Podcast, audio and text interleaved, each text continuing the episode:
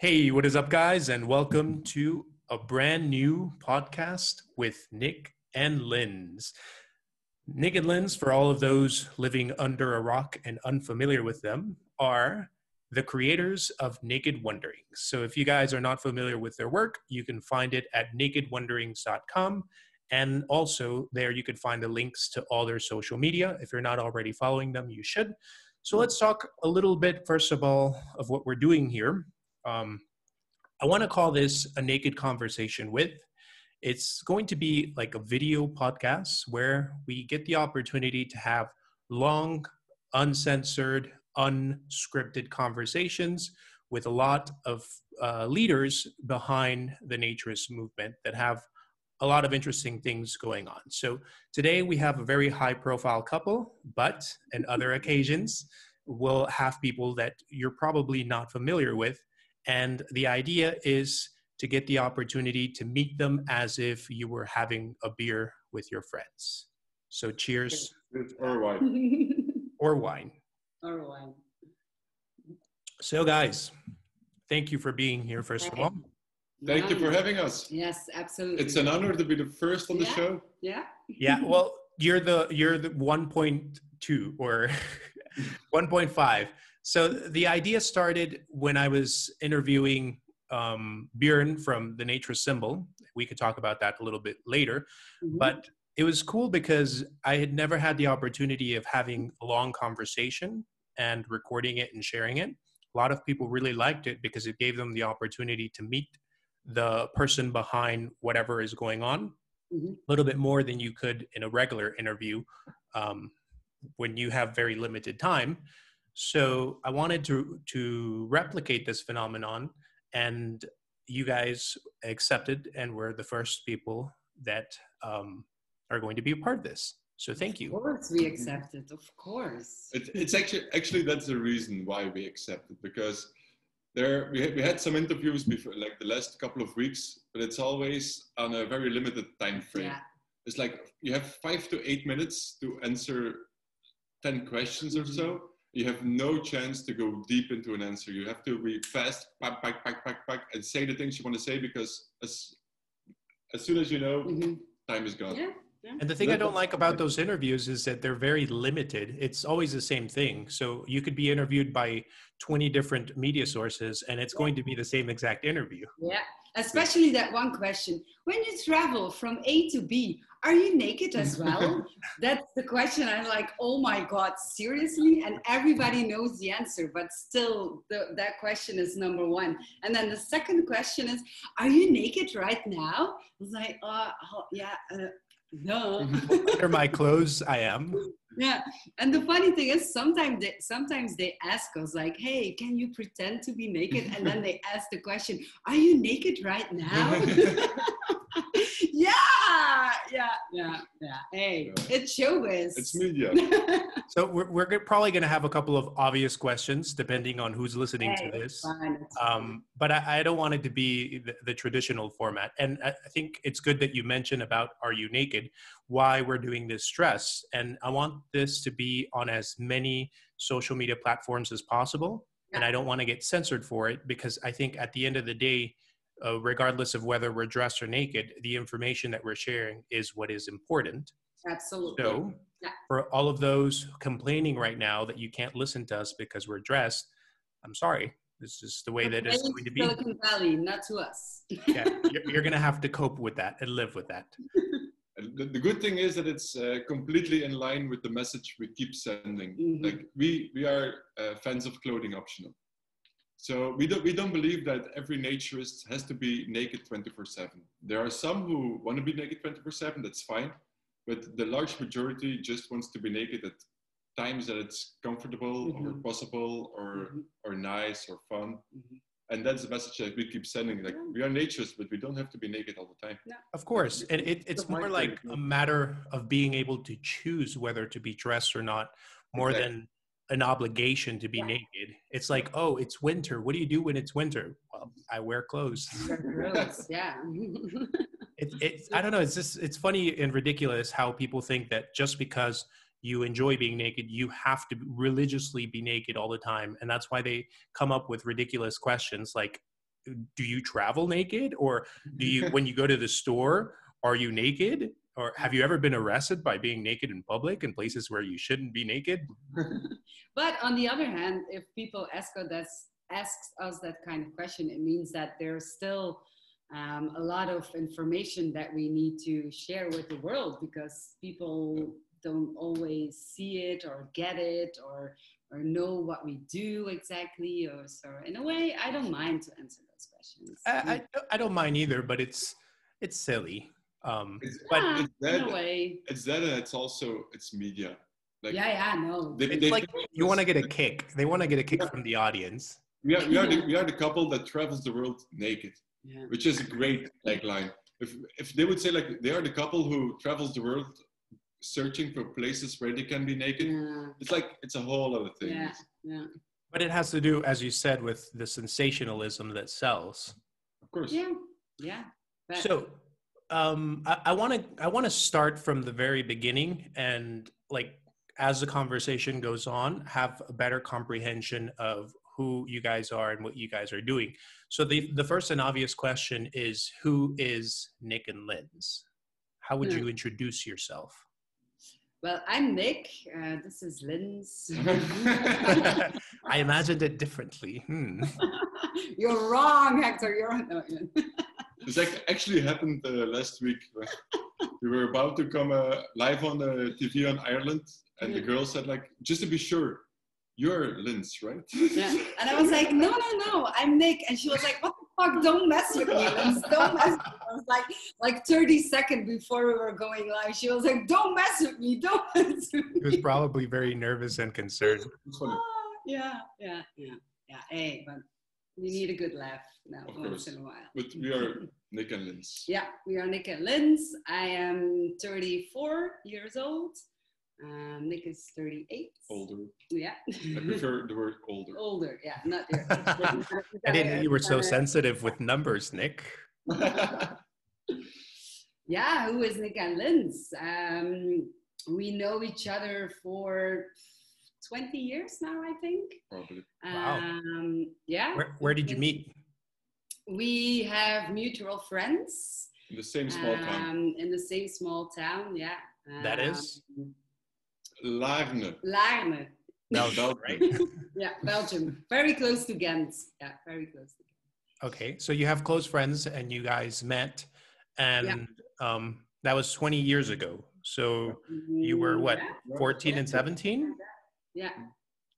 Wow. yeah, we didn't like each other No, at we, all. we hated each other. Uh, to be honest. I wouldn't blame you.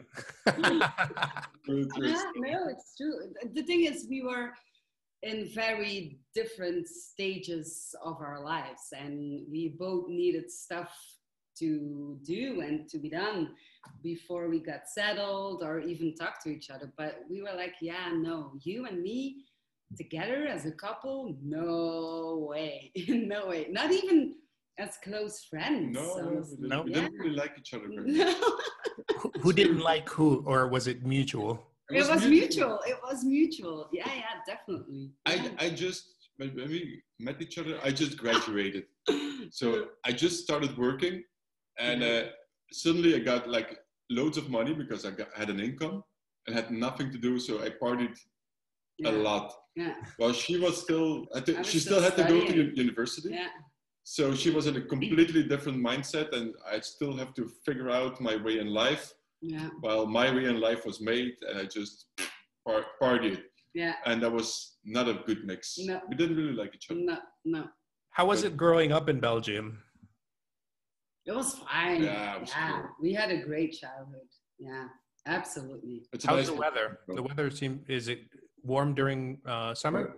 Weather sucks. Weather sucks, but it's not like minus 20 or, or uh, Celsius. That's not the case in Belgium, but it rains a lot. But when you're young, you don't care. You know, you just, yeah, you have the most important thing in life when you're young or when you're a teenager are your friends. And the weather doesn't, you don't mind. Your parents are not important. Your sisters or your brothers are not important. The only thing that matters are your friends, right? Well, that was the Yeah. case when we were growing up. And how did you stumble across naturism? How did that happen, especially when you live in a country where the weather isn't always the best?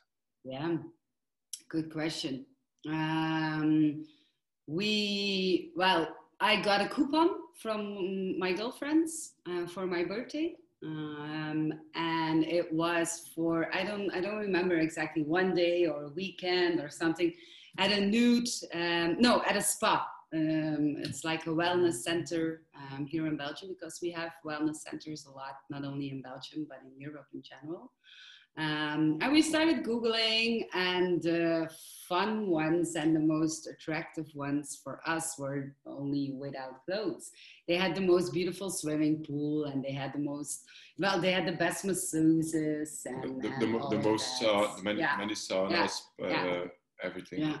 The big we- ones. Yeah. The cool ones were all nude obligatory. Yeah, yeah. So we picked a naked one, and then I think, not kidding, I think at least 45 minutes we were on the parking lot in our car waiting to go in. Yeah, at least 45 minutes. But because yeah. you were nervous, or Yeah, we were scared as hell. yeah, That that's a strange thing. We had the choice between like 50 places, of which 30 were uh, one. 30 Yeah. were without clothes. so we, we picked the one that was like the farthest away yeah, from where we live. yeah. Almost the border with Germany. It was like yeah, the so it was really far. The So there was no chance you would stumble across someone you knew. uh, yeah, of course. Yeah, And then we passed by in the, in the morning and we, we looked at the place and we, we saw the parking lot. It was still empty. It was nice. And then we went to a B&B where we were going to stay during we the night. We checked in. We checked in. Yeah, And then we came back yeah. and the same parking lot was full. it's like, Yeah. but, but that's like Yeah. the amount of cars you see. It's like, fuck, all those people. Yeah. Are, can I say fuck? Yeah, Sure. It's Mexico. all, Well, it, Oh. it, it's YouTube, but it doesn't matter. You say fuck. it's like it's like it's like fi- 50 cars that's at least 100, 100 people that are inside and are gonna see us naked yeah, and it's like that it hits you yeah, like those are all strangers and until that time uh, like the only people who I've ever seen us naked were family close friends a couple of boyfriends girlfriends Mhm. that's it like people you know very well yeah. and But- then you realize like like within a couple of minutes there are like at least 100 strangers that's gonna see us naked What would be easier if it was strangers or, or people that you would know but are not as close together, like maybe acquaintances? Probably s- strangers probably the best uh, is the easiest thing. Yeah. I think. And, Yeah. and the vision that I, I think a lot of people have over Europe in general is that they're much more open to nudity than a lot of other places. Mhm. Because, as you mentioned, you guys have seen your friends and family nude and they have seen you, and it's not a big deal. But yeah, in many countries, for example, Mexico, that's Mhm. not really common. And it's Yeah. even so weird that women go into the dressing room and they can't dress, a woman cannot dress, undress in front of another woman, even Mhm. if it's her mom or her friends or so the body shaming in other countries is really, really drastic. And you guys were probably nervous because you were going to be seeing naked in public from people that didn't know you. But Yeah. the idea of being with friends or family nude isn't something that startles you. No, no, because we're used to it. We're more used to it than Yeah. than being naked among strangers. Um, and also, like I don't know how it is in in Mexico, but if we go to the gym, for example, um, the showers are separate, but there it's one big shower. Yeah. So all the girls uh, and all the women shower naked together, and all the men shower naked together. No, Um, I don't know if that is the case in, No. in Mexico. I don't think so. But no. yeah. For women, they, they all have like their little private shower, and they all th- there's like an open place where they would change, but they all cover up to change. Yeah. In Yeah. in men's uh, situation, um, there's the private showers, but we don't. Some men do hide to to change, but Mhm. most men, especially older men, um, get up completely naked in front of everybody, and it, Yeah. it's normal. Um, Yeah. What's normal, what's not normal to me, or what's weird to me, is that the younger generations are more um, self-confident, or not self-confident, self-conscious about Mhm. their nudity than the older generations, because Yeah. it's really common to see older people openly nude, but Mhm. not so common people our age. But don't you feel the same? I, I'm like, and sometimes for me, I think, okay, is it because what uh, is it because we have naked wanderings and because what we do makes us more um, like how do I say acceptable uh, accept, acceptable to our Mhm. bodies but Yeah. like Except when yeah accepted for our bodies but when i'm now that i'm getting older i care less what other people think um, what other people do what other people see me naked or not or that i have a belly or not. And, and i talked with my girlfriends um, about that topic a lot and they have the same. Like because they're getting a little bit more older like everybody's in, in 30 plus um, age that it, that there is a huge difference when you're 30 plus or 40 plus than when you are 20 or 15 or so you care less that Yeah. what people what people think of you or what people say about you I think that's a general trait. Uh, I've noticed. yeah and it's not only the nudity it's it's with everything um yeah like like uh, when you are 25 years old as a girl you, you some i was like okay i'm not gonna leave the house without makeup and now it's like well, yeah, i don't care if i don't wear makeup and i have to go to the store who cares because nobody's watching it depends from person to Um, person. We know people who are 60 who never leave the house without wearing makeup. yeah no but like like in general i think when you're getting older you In general, care less what other people I think in general, yeah. yeah yeah what other people think or what other or, or how other people see you um, It probably has to do with a- a a sense of belonging. When you're growing up, being part of a group is really important. And as you grow older, um, you probably already have a very close group and, and you don't really care about wanting to please everyone. So Yeah, you, you focus more on what you like. And I think as long as your inner circle is okay with that, um, you just don't care. I don't yeah, know. yeah I don't It depends on the on the situation. Like if you have a if you are married, you have children, like you don't have to be attractive anymore to other women because it doesn't matter because you're married anyway. It, it's true, but I mean, on the other hand, it would be important for you to take care of yourself or your couple. ah, yeah yeah yeah but I'm not, I'm those are saying, two not saying right, right and wrong. things. It's, it's about the mindset. yeah yeah Yeah, yeah, yeah. I, I get it. And but the thing is, I've noticed that a lot of uh, couples, at least here in Mexico, they're naturists, but they don't even tell their children that they're naturists. So they go to events, but it's like their secret. Um, and it's funny how they have to hide and, and go to a nude event, and their children can't find out about what's going on. we have that in europe as well Yeah, but much less.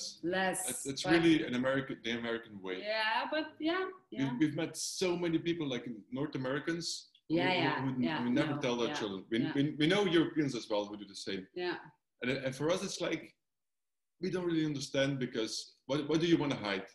Yeah, If, if you, and to me, it's like, if, if you don't think it's something sexual, why would you not talk with your children about it? hmm So the fact that you and even if it was children- sexual right uh, i mean we we do have a hyper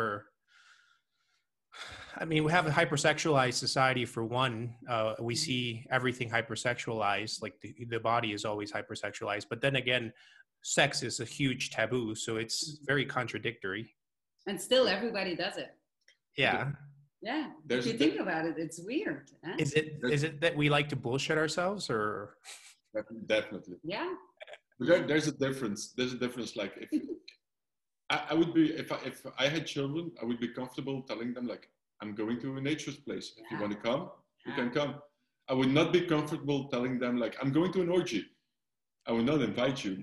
you see, there, there is a difference. But when it's sexual, okay, you, you don't tell the kids. That's something I understand. Although some but I, I also think that's a taboo you could you could Yeah. speak openly uh, to your children about your sexuality if they were i mean if they were raised that way i don't think it should be something shocking they they understand like nature's children understand that there's their parents are probably weird because the rest of the world doesn't do that Mhm. so they probably don't share it with their friends but they learn to accept it which is Mm. ultimately yeah. what's important i in think my Yeah. family it's the opposite it's like we like yesterday we um, we went to my dad and, and my stepmom and my sister and we talk about sex and we talk about nudity and we talk about um, I don't remember how it started, but ah yeah, shaving. Uh, because I saw a documentary about shaving and girls that that are obsessed with shaving and and body shaming and slut shaming and everything.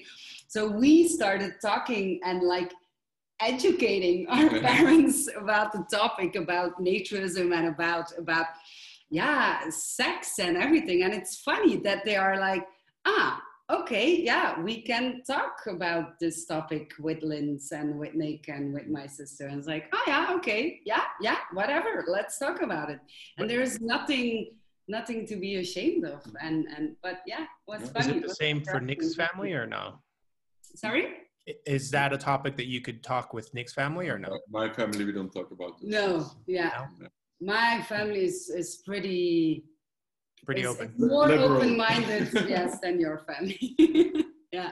Yeah. Well, that brings me to another question. How does your family perceive what you do? What do they think about it? They think it's amazing. Yeah. Yeah. Both? They really do. Yeah. Yeah. Yeah. And you say that that your family is more prude, but on yeah. the other hand, your mom she was like at the beginning she never she never talked about it or, or with mm-hmm. us or something like that. But um, I think last year or maybe two years ago, she was like, yeah, yeah, maybe I want to try it myself. And then I was like, oh yeah, you go girl. I have the, the advantage, like my mom supports everything I do for yeah. 100%. Whatever it is. Like, yeah. And that's, the thing is, she, she may not agree, but she will support it. Yeah. And then she will read on it and that's how she got convinced. Like, yeah. She just when we told her, she was like, "Yeah, okay, if you want to do that, of course, I'm 100% behind you." But then she started reading up, and she was like, "Yeah, that sounds awesome." Yeah. yeah. I think the like, level of support. Is, some tips. the level of support is really interesting because my mom is always like very, very supportive, but I think sometimes she's a little too over supportive. I ah, remember. yeah, yeah, I remember that I used to like when I had my YouTube channel before it was closed. Every time I uploaded a video, my mom would share it with like all of my family and all of her friends, yeah. and yeah, it was it was a little bit embarrassing because I would I would upload a video and I knew that someone would put that video in my grandmother's living room so my grandmother could see. And it's not that I'm ashamed of being naked; it's just I don't know, like the whole persona of talking in front of a camera and and just the whole thing for me was it was a little too much. And and knowing that all of my mother's friends and everybody around her, like she sends my videos all the time and everything I post and everything I do was probably a little too much, but I'm very grateful for for her being so supportive. That's awesome.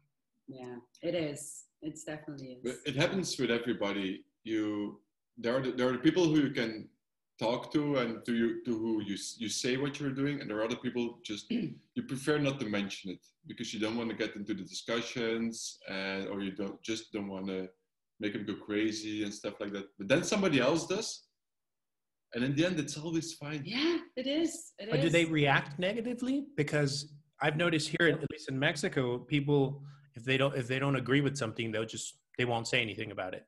So mm-hmm. they, they're not really they don't really confront you because they think what you're doing is wrong. They just they don't say anything but maybe talk behind your back. Yeah it's, it's well it's kind of similar. Some people will confront you but most people just yeah keep it for themselves or talk behind your back. And but honestly i don't care. But we don't care. No. We learned not to care. No I mean, especially when you're doing something that is in everybody's face, like something so high profile, um, you can't you can't live off of what people think because then you would always be worried and you wouldn't do anything.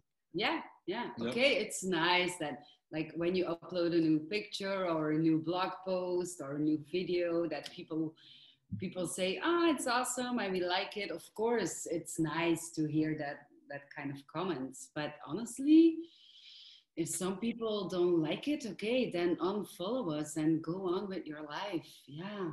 yeah. Which is also interesting how sometimes it's easier to find support among strangers than it is amongst your friends or your family, no? Yeah. Yeah. Yeah. yeah. Especially, I've noticed that, especially, uh, for example, on Patreon, I we'll talk about your Patreon a little bit later on. Mhm. But I've, it's so it's like shocking to me that I would have supporters that are, you know, giving me a hundred dollars a month, Mm-hmm. and there's people like across the world that have never heard of like don't don't know me. They Yeah. they they've seen what I do, but they don't know me, and they're still willing to support it, um, which I think Maybe- is really really Maybe cool. it's just because they don't know you that they give you so much. That's that's probably it. that's probably it. Um, and maybe we should keep it that way. no, but it's true. It's it's Yeah. weird. It's weird how these things go. It's like we had we had the same thing. Like we get support from places that we never even thought Mm. that would happen. And then on the other on the other hand, the places where, where we expected support, the support was much less than we expected. It's like it's very hard to put your finger on it. Yeah. It's and I don't think there's a, some mathematics or something No. behind it. It's just something you have to accept. But it's really cool how all these uh, new technologies are enabling a lot of people like us to do what we what we want to do, like our dreams. Mhm. And that's probably something that would have been impossible 20 years ago. Yeah, yeah, no, yeah, yeah. Like the opportunities that the internet gives us is mind blowing. It- it- Especially now. when, when when when yeah you are yeah you, when the world is not that open and not that flexible anymore so imagine that we had to go like ring door to door. Like we are gonna have, uh, we're gonna write about naturism. We're gonna promote naturism. Do you want to support us? No. Okay. Next door. in a way in a, yeah People you used know, to do that. I'm, I'm pretty old school in the in, in some ways anyway I, yeah maybe we should just try it I think here, it would be this, this, It would definitely be fun and entertaining if you do it a little bit, but I like old things, I would hate to live that way, like Yeah, having to do that all the time. It's it's like you, you have your little um, Girl Scout cart. And you're saying, yeah, yeah, yeah, yeah, and a box with I don't know what, a flyer or something, yeah, or a pin. Do you have time to talk about naturism? Hi. yeah, like the Did you ever Jehovah's heard about naturism? So, oh, Yeah. what? So there's a big discussion in in the international community, and sometimes there's there isn't a lot of consensus of, of what the word naturism or nudism means. But what is like the general overview of your philosophy when it comes to naturism? What do you think it is? What is it for you? We have um, one definition. Oh, I'm sorry. Yeah, there's something flying around. Oh, yeah. I don't think I have it. Sorry, sorry, sorry. You completely messed with my uh, If, if people were distracted, they are now paying attention. cut. That's all is for the bloopers. Go ahead, Nick. Full concentration. Go. What was it? Ah, okay. It's, it, there's, there's one pillar. It's respect. Yeah. Respect is the very most important part of naturism. Yeah. You have to respect yourself. You have to respect other people, and if it's possible, also respect nature. We prefer And your environment. in and the general. environment. Yeah. But it's just it's about one thing. It's about respect. If you if you know how to respect people and know how to feel respected, you can be a naturist. If you And- don't, you cannot be a naturist. And where does nudity go and play into this respect? It's about you see people and you make your own opinion, and it's about realizing that this opinion is probably not true. Uh, and it can go very far. It's like, can, can we, if you see a woman with one breast, you think a lot of things like, fuck, this, this must be horrible. But it's most often it isn't. It's the same thing with however, however you look, however you feel, you, you should not make a, an idea of somebody without talking to them, without knowing who the person is and knowing how they feel about something. And that's where the respect is. The respect is in listening to people instead of making your own opinion about how somebody feels about their looks or about who they are. Mhm. What about That's- you, Lins? Um, yeah, absolutely. Respect is definitely definitely a pillar of of naturism, but I think it goes way further. Respect is just being part of is part of being human. Um, like like should be. Yeah, or at least should be. Um, you have to have respect uh, for for every living creature on this planet, if you are a naturist or not. Um, but you see when you are among naturists or among nudists that that respect is more present um, than than in a in a fashion show, for example. Um, when you when you have a group of models who are together, or you have a group of naturists who are together, I think um, that the respect is more present in the group of naturists than in the group of models. Um, don't don't shoot the messenger. If if you are watching right now and you are a model then please let me know if i'm wrong. Um, but that's that's the thing i have in my mind. Um, so respect you have to have if you are a naturist or not a naturist just if you are a human being um, i think the most important part of of being a naturist is is how you feel about yourself. And if you want to be naked, who cares? Go.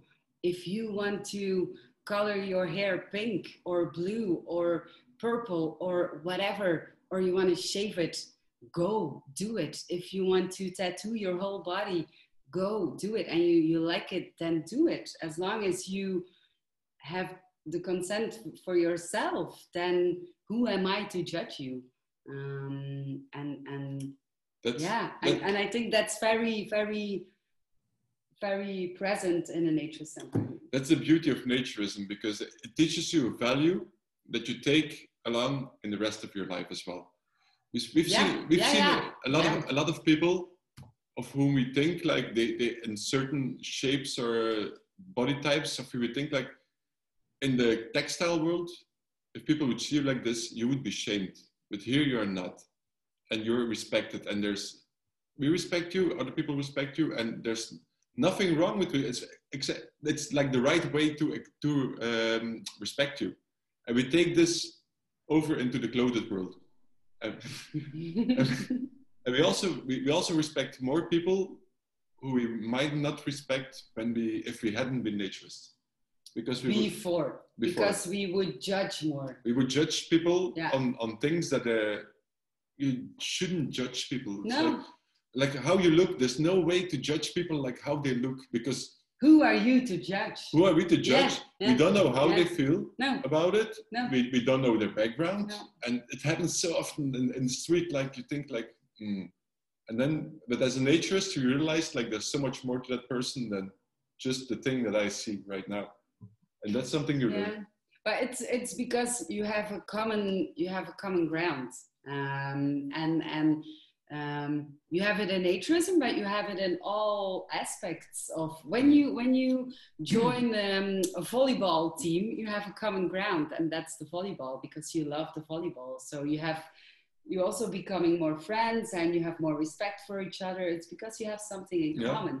And the cool thing about naturism is that you have something in common um, and all the um, material stuff just goes away um, when you when you are in a volleyball team you have the volleyball in common but that person's racket or, or whatever ball that he's playing with um, is way more expensive and that's a very exclusive ball so he must be rich so you immediately have have a, a picture in your mind of that person. While when you are all naked, you don't have that. You have the common ground and, and all the aspects of, of materialism falls away. It creates, um, it creates a certain uh, atmosphere. Like a couple of years ago, we met a guy with a pouch, like a, a bag. Mm-hmm. And um, of course, when you see when you see that, you look at it Mm-hmm. It's you can't help it. You look yeah. at it. He approached us and said, "I saw you were looking at my pouch. You want to hear more, more about it?" I was like, "Yeah, yeah." It's like yeah, that's, this is an advantage. Yeah. Actually, most people will, will like try to hide it. Mm-hmm. Yeah. He, he, had no way to hide it. Yeah. So it was just there. And so he, he went up to us like, want me to talk about and, it? Because, because I can tell you about yeah. it. It's like this is awesome. I, I want to hear about. I want to know Yeah. how this works. and he he always um, attached a sticker Yeah. to his pouch. Uh, what was it? Uh, live once, be naked. yeah, something. that like was it. So because he knows that people are watching, Mhm. um, and he knows when people see me walking around the naturist resort naked, that, that people stare at him. Um, so he was like, "Yeah, okay, I can I can leave it like this, or I can make something funny about it and then live once, be naked." And that was definitely the Yeah. opening for a great conversation with the guy. Yeah. I think that's definitely true that the naturism helps you or more more like forces you to get to know the person. But I also feel that there's a lot of things that are human like um like status or like Mhm. um I don't know. Uh, I don't feel like being naked eliminates everything. I, I mean, it definitely is wonderful and it makes us in many ways better, but it also doesn't make us superior because there's a, an Oh. idea of superior morality that naturists are better than everyone else because no, of No, please, God, no, no. and it's funny because I think that there's a lot a lot of the naturist philosophy is built over this idea of moral superiority Mhm. and sometimes that generates a lot of segregation which is probably contrary to what we ought to want to accomplish that is to bring people together when you take off their clothes you have to get to know them but then there's a lot of invisible barriers that we have created as naturists that Yeah. separate us Yeah, This is partially the fault of uh, naturist federations who say that every naturist Hmm. is the same, but when you join the federation, you're a better naturist. It's And- true. It, I think what's really interesting about the naturist federations is that they're they're working off of a no longer effective model. Um, I think it was built 50 years ago, and when it was built, it made perfect sense and it worked. But the world has changed, and these Mhm. federations remain exactly the same. And then they like to complain that young people no longer are interested in naturists, um, but you go to a naturist club and it's it's like a retirement home and everyone is playing bingo and it's like obviously no wonder young people are not drawn to this hmm hmm so what is your what is your take on um, institutionalized naturism we have, we have been contacted by several naturist federations who ask us uh, how we can we attract more young people, like more people your age. And we ask them like, what did you try? We tried Facebook. Yeah. It doesn't work. We tried Facebook, but it doesn't work. We had the annual of the tank tournament, and we gave 50% off to uh, people minus 40. It's like, if you give me 50% off, I'm, I'm not coming. No. yeah it makes no difference i'm not interested in going If you pay me, I'm not coming. it's like if you if you invite me to a bad party and you're going to pay for it i'm not going to the bad party regardless No. it's, you have to change the party in order for you to want to go to the party and then the price is maybe relevant but not as Not- relevant as it was before Price is never number one. It doesn't matter what you buy. It doesn't matter what you want. Price is never, never, ever number one. i think value is number one Ma- absolutely added value. if, you, if you look at Yeah. naturist uh, organizations, federations around the world, most of them were started um, in the late 60s. Because then naturism got a boom with uh, the, the whole liberation thing and Woodstock and Free the Nipple. Uh, then everybody became like the sexual revolution. Mhm. in uh, Europe and US. And that's where when most naturist organizations were born. So those people were 30 in their 30s, 40s, maybe, and they grew older. Mhm. And by the in the 80s, 90s, they were like 50, 60. They didn't want the big parties anymore because like they get older and they want Mhm. to be more relaxed. And so they organized the organization like that. It's still fine because everybody can still do everything. But now it's now they're all 70 or 80. And they Or st- plus. or plus and they start realizing like we, we can't handle this thing anymore like we, we we cannot wake up at seven in the morning to clean the pool anymore who's They gonna don't, they don't who's gonna do this we need young people but the young people need to fit in the mindset of of the, The older 80s. people. 80, 80 year olds. That, that's the thing. They they don't want to change anything. They just want No, younger no. people to pick off where they left off. But Yeah. young That's a- people are not interested in doing that. But that's exactly the same thing that we tell everybody who asks us. We want, we, we would like to have more young people. Say, get young people in your board. Yeah. Ask ask them if, if they don't want to come, pay them. Mhm. But Yeah.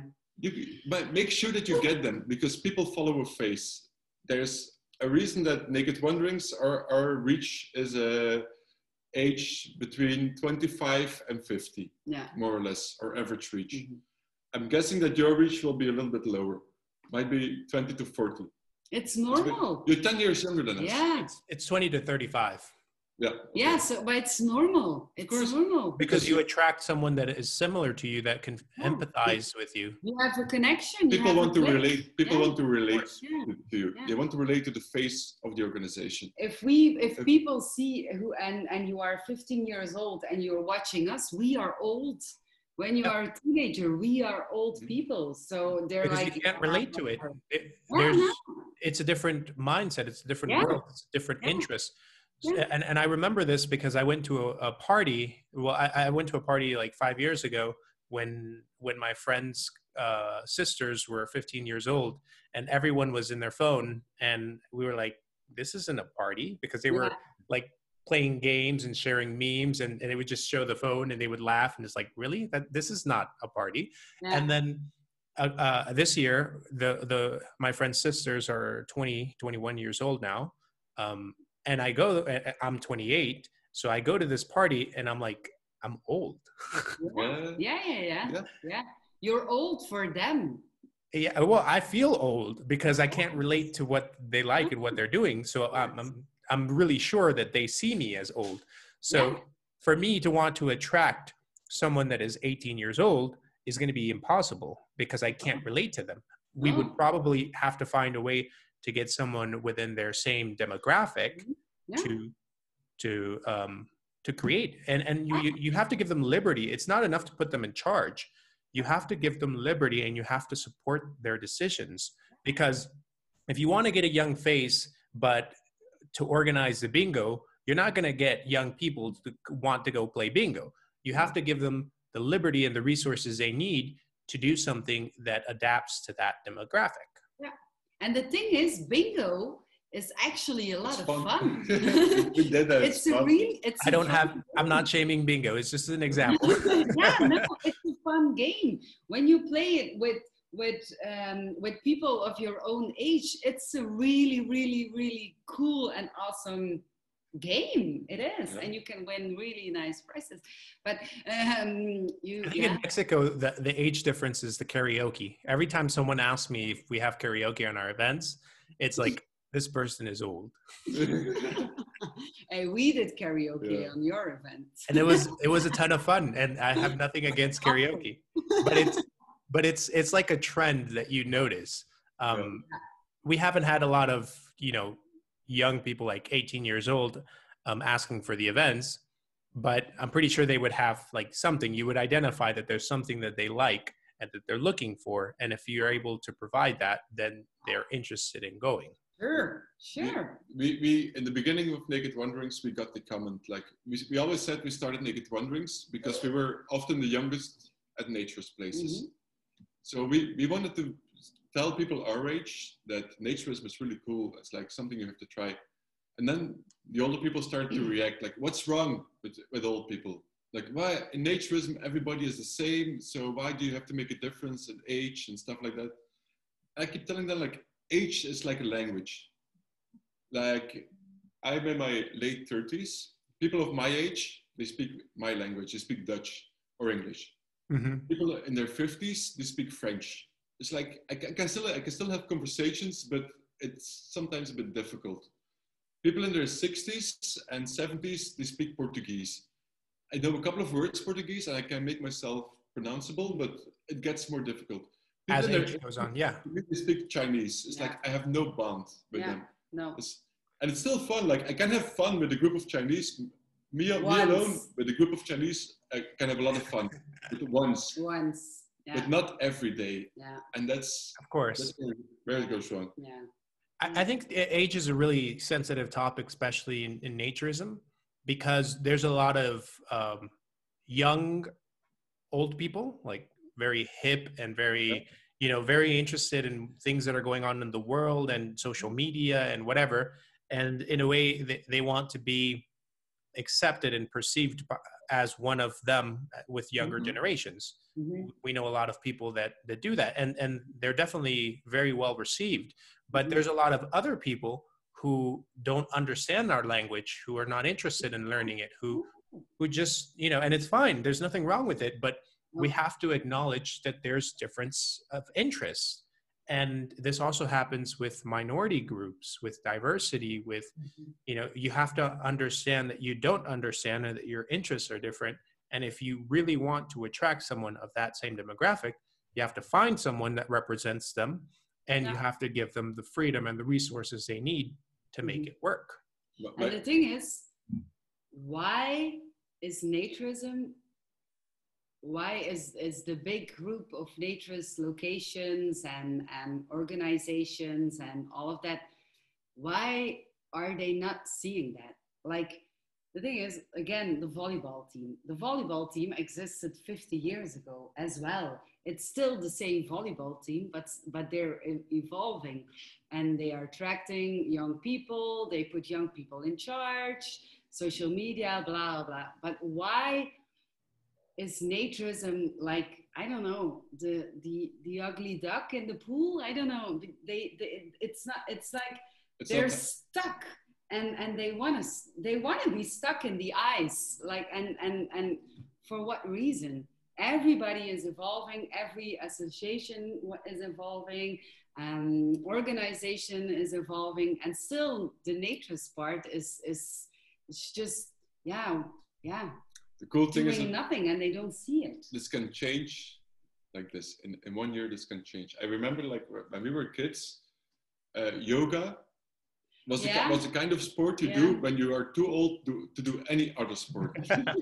Then like I, I used to i used to watch like yoga. It's all like 70 year olds on a mat taking a nap and uh, lifting a leg or something. Meditating. Oh, meditating.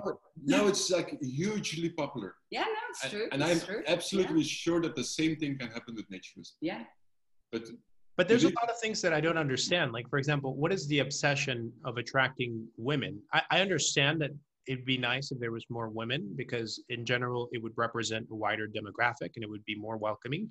I get that part, but I don't. I don't understand the obsession of wanting to attract more women and wanting there to always be an artificial gender uh, balance when in reality, a lot of the reasons why women don't go are either culturally, and that's something that as naturists we can influence, but we can't change, or Mhm. it also has to do with the way that you know the same people that are trying to attract them end up scaring them away. Mhm.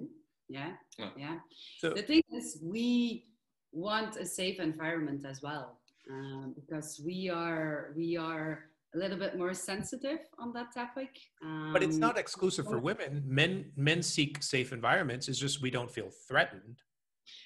Yeah maybe. And also i think um, well from from from our experience women don't have the need to uh, to talk about it to explode it like hey i'm an actress and i'm open with it. And hey let's invite some friends and uh, let's all go to the naturist resort together. Um, first of all because we don't we don't have the need to be as open um, about it. And also we don't always have a place to go where it is safe for us. Um, and that is you have to admit it it's a real problem. It's true. um, yeah. Um, and yeah if you look at if you go to the beach um, and they are sometimes they are perverts on the beach not on all not on every beach and not always but if you see some perverts on the beach excuse me but 99% of them are male Yeah. and not female so i think it's normal that when you are a woman and you just want to enjoy the sun and you just want to lay down have a drink with your friends that you want a safe environment. Of. Um, so it work it works in two ways. I don't think that the resorts are so eager to to attract uh, females, but it's also because if they attract more females, they create also an, um, a safer environment for for women in general. Um, so I think that the resorts are definitely eager to attract more women. So Because so much two ways. so much so that sometimes they're even willing to cripple their growth in order to have an artificial gender balance. And Yeah. they also fall into very discriminatory practices, systemic practices, Yeah. in order to attract more women. And I think that that ends up scaring them away. Uh, Yeah. But if you ask any resort in the world, who are your favorite customers? It's always couples. Mhm. Every resort wants couples because couples they don't. Uh, mo- mo- like 95% of the couples don't make a mess. They they behave. They are not uh, perverts and stuff like that. So, but that creates a balance. It's a, it's always it's male. Let's let's think about the male female couple. Of course, they are gay couples, but it doesn't really matter. Um, but they want a balance, and it's something male.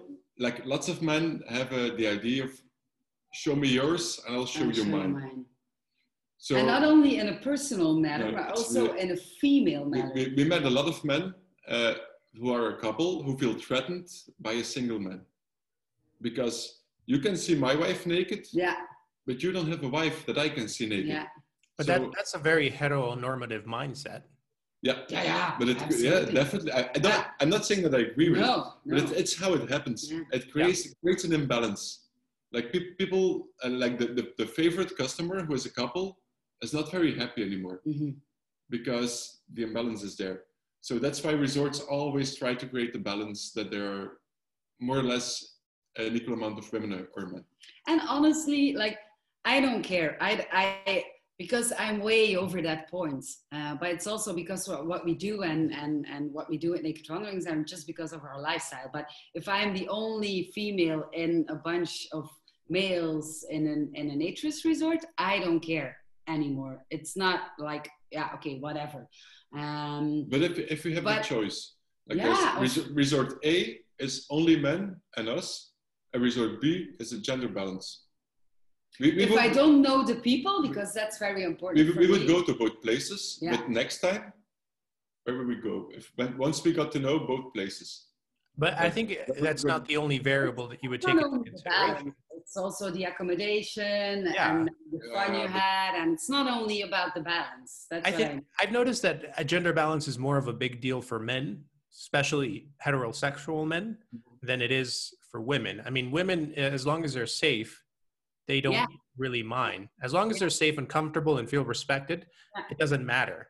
But for men, it's just oh, it's really important, and they always use their their spouse or their partner as an example. No, she feels more comfortable when there's more women, naked women, I oh, can Yeah, see yeah, and enjoy. yeah. No, but There's a lot of that. safe or feeling safe is super, super, super important, and more important for us than for It- you guys. It, yeah. I think I- it's as important, but as I mentioned, we don't feel threatened by the circumstances because it's an environment that we build. It's an environment that men feel comfortable in. The thing is, women don't feel comfortable and don't feel safe in this environment, and we have to evolve. But uh, I think a great way to do it is have more women in charge, more women in leadership and we need positions. more faces. We need more female faces for naturism. That, but that's a whole other topic. We, we have been to, bo- to both places. We have been to places that are majority men, Yeah, and we, st- you still felt completely comfortable. yeah, We yeah. have been to places that were uh, gender balanced, where we thought like, okay, this No. is this is not Yeah. fine. No, So it really doesn't really matter. It's all about uh, situation to situation. but, But you the don't know generality- that. Yeah. The And the general thing is, Until you, you don't know that before you go Yeah. in. And when you go in as a female or or with your girlfriends or alone, and you know that the balance is there in your mind before you would enter, you would be more comfortable than knowing that you're gonna be the only female in the bunch. So it's it's a normal reaction. So Um, let's go a little bit back to you were mentioning that when you decided to start Naked Wanderings, you did it because you wanted to attract more of uh, people within your same demographic. Um, how long ago did that start and how was the initial process of creating it like did it evolve into something different than what you imagined or did it end up being what you thought it would be It was nothing like we imagined. no, no, But we, ne- we never thought, we never thought that Naked Wanderings my was going to be no. something big. no. The, the initial idea was, uh, I think, eight years ago, we uh, took a break from work and we traveled for one year through Mm. South America. Mhm. And when we came back, we didn't really felt like we fit into the regular life anymore. But we had to because we were pretty much broke. And How long was your vacation? working, house, blah blah blah. That, that. how long how long was the vacation again one Uh, year. One year. one year So okay We traveled to South America for one year. So at that point, we already said like, okay, we're gonna do this again. Mm. Uh, so we're gonna gonna start saving money. And then we, meanwhile, we rolled, rolled more and more into naturism, and we recognized uh, the differences, and we saw like how nature was your initial trip naturist or was it just a regular trip nothing to do with nature. We were already naturists, so Yeah. we went to some beaches, went to some in, nude Brazil, beaches in Brazil, and, but yeah, Other than that, it Yeah. was had nothing to do with nature. No. But we learned, yeah, we, we, we learned that uh, while we were more and more interested into naturism, we are the internet generation, so we looked things up on the on Google, and what we found was like really old-fashioned, uh, patronizing, boring. not attractive at And- all. It didn't it didn't show naturism how we experienced it. yeah. and that was the idea behind naked wanderings like if if we had not been naturists and we were curious about it and we would read the things online we would say okay no this is nothing for us Yeah. Yeah. that's that's a problem we wanted to counter Yeah. so we started naked wanderings but meanwhile we were also thinking about doing another big trip and we were saving money to do so and for us it was like the logical reaction to we have a passion for travel we have a passion for naturism let's bring them put together them together Mm.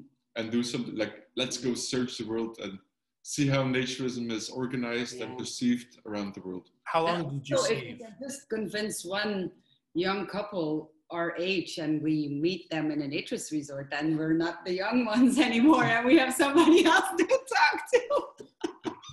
that's stupid, but that's Yeah. that was also something that, that was said. like the initial goal you just wanted to attract Yeah. maybe Yeah. just one more couple and that maybe would be just one more couple out and to hang out with because it's it's just yeah let's be honest it's a, it's a great way to spend your time uh, why should you wear a bathing suit it has no purpose at all so so if we like it then maybe another young couple like it as well so maybe we can hang out and drink wine together So how how long was this uh, saving process and also the uh, intellectual process behind creating Naked Wanderings? um, our It went- savings uh, three Yeah, years We, we saved for five four years. years Five years. Wow. Five years we Yeah. were five years in belgium Yeah. We've been five years in Belgium. Oh my god, I always think it was we were only three years. No, it's Means you had a good time, Lins. Wow, wow, wow. Yeah, I did But- so But we, we didn't really. so really. many stuff in those five years. The, the thing is, we thought a lot about naked wanderings, but when we think of it now, it's like everything we thought didn't really matter much Mhm. what because do you mean? we had no idea to become popular or famous. We- No. We, were just gonna try it Yeah. and see what happens. Mm. And the initial go- plan was to travel from Belgium to um, to Australia, more or less without flying. Yeah, overland. In We two, have friends who in two years, in two years, and meanwhile discover nature's places along the way. Yeah. There, are there a lot of nature's places on, in that route? No, No. Apparently not. That's Yeah, something but- we figured out along the way. Yeah, yeah. So now we are traveling. But the thing was, our travel was the main goal Yeah. at the beginning. So our focus was traveling, and then Naked Wanderings was like a side project. a side project. Yeah, it's like okay, we're gonna travel, and then we'll see, and we will do some stuff on Naked Wanderings. That was. If we find a place, we'll. and then we write about it, take some pictures, put it online, blah blah. And this was in 2000, what? 17, 17. summer 2017. Yeah. Okay. And then after three months of our trip, we were in Greece at the moment. It exploded like, yeah, crazy. And you had been you had been doing Naked Wanderings for a short period of time, right? Three, Three, three three months. months. Three months. we Yeah. got international media coverage. Yeah, I, I still remember we went to a nude beach, Yeah. took some pictures, had a great time, had some dinner, blah blah, and we came home in the evening, and it was like, oh my god, okay, something really bad Oh, happened because Your social media was exploding. We missed like 50 phone calls from home. Yeah, our Something happened. parents, mom, Wow. dad. It was like, okay, wow, yeah, we That's didn't. concerning. We were like, okay, yeah, re- something really bad happened. I don't know, an earthquake or somebody died, or I don't know. like all those bad things go through your mind, like at that moment. And I was like, okay, yeah, relax, chill. And then we opened our computer, opened our, our phones, and I was like, oh, wow, Yeah, yeah, this is huge. newspaper. Yeah. What happened? Who picked up the story? Our, um, it was the UK Metro. Metro. We gave, we gave Yeah. an interview to Yeah. we had given a couple of interviews before Yeah. to German newspapers, but it always stuck within Germany. It was always Very, very, small. small. Yeah. And then we gave another interview to Metro in the UK. Yeah. Mhm. And the next day, like 30 countries had just copied the, the Yeah. interview and translated it into their language, Yeah. including Belgium. Yeah. Wow. So we, we came back and it's like we see this like articles in our own language. Like my grand my grandmother doesn't know yet, so I, ha- I had to call her like before you read the ru- newspaper, I have to tell you something. Uh, she already know. yeah, she already knew. She already seen. What are you doing? Yeah. That's a fun conversation to have. Yeah, it's, It was weird. Oh my god, it was so weird. Yeah. I got I got a friend from New Zealand Yeah, send, send me a yeah. message like, "You're naked in my newspaper." Why are you naked in my newspaper? yeah, yeah. It was cool. And then we had to make a decision like, Yeah. okay, are we are we gonna continue travel and and travel for ourselves and Naked Wandering is gonna be a side project, or are we gonna focus and okay, still travel, but focus on naturist travel? Um, and yeah, we took the second route and As, Made it a full a full time job. As, as, Yeah. a, as a result, we never made it to Australia, but we, we went to Mexico twice. yeah, yeah, our friends Three are times, oh, three times. Yeah, three times, and our friends are still waiting for us in Australia. And they're like, "Hey!" I think the first time that we got in contact was probably in 2018 after I was elected, right? Yeah, yeah, yeah a little bit before that, uh, before your election. Uh, yeah, Yeah. Was- w- was- Well, it was. I think it was a little bit before. Yeah, before I went to Mexico City, we did the election, and you guys were a little bit hesitant. I remember to come to Guadalajara, but as soon as I won the election, that changed, which was interesting. we had But- no We purpose to go to Guadalajara. I mean, th- there's really no reason to come to Guadalajara. No. It's a great place, but we don't have like naturist places or beaches or anything like that. Yeah, yeah. So great. everything exploded. Um, you guys saw importance and value into this, and Yeah. and what changed? Like from that point on, what what did you start doing that was different? We Was it already called. Naked Wanderings by then, or when when was it called Naked Wanderings? It was already Yeah. Naked Wanderings. Yeah, It yeah, Naked Wanderings from the beginning. Yeah. But we had to choose more carefully. It was also like, we, we made lots of mistakes. We went to Asia. Stupid mistakes. I mean, we thought like half of Asia is Buddhists. Buddhists are like relaxed Yeah. people. They Let's don't care go. about other people. So we can probably be naked everywhere. We had no idea that Buddhists don't like nudity. They, they So- don't. No, No. no, they don't. I can tell you. So, so we arrived uh, in countries that we thought like, okay, we can go to the beach, we can just be naked, nobody will care. And Yeah, it was no. nothing like that. no. We didn't research enough. We ran into problems. We we lost our uh, India visa because for for stupid reasons because we booked to the, to the wrong airport and all kind of crazy stuff. We're not And- really good at what we No, do, actually. we're No, not- it's not. We're not really good at traveling.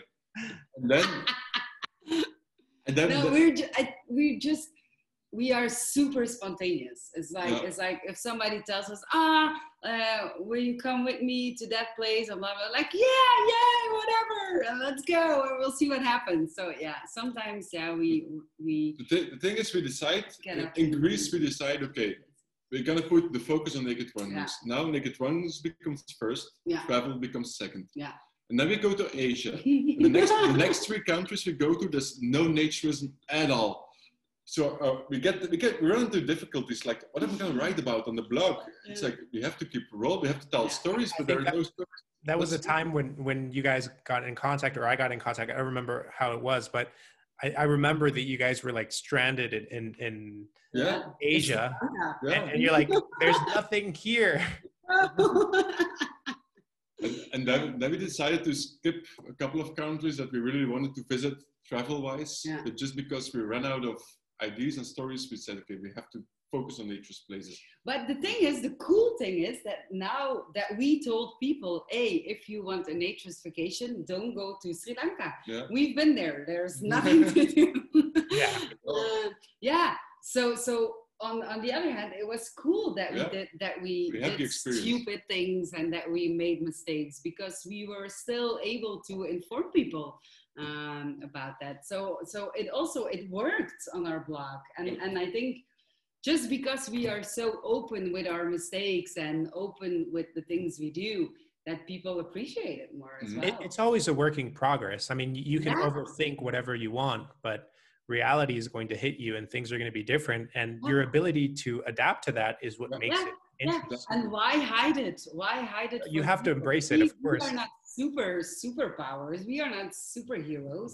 Um, so we just we wrote about it. Sri Lanka, don't go. We wrote a blog post about it. Cool No, country. do, do go, yeah, do go not and, for the naked and go to Myanmar and go to Thailand and Thailand uh, more opportunities than Sri Lanka.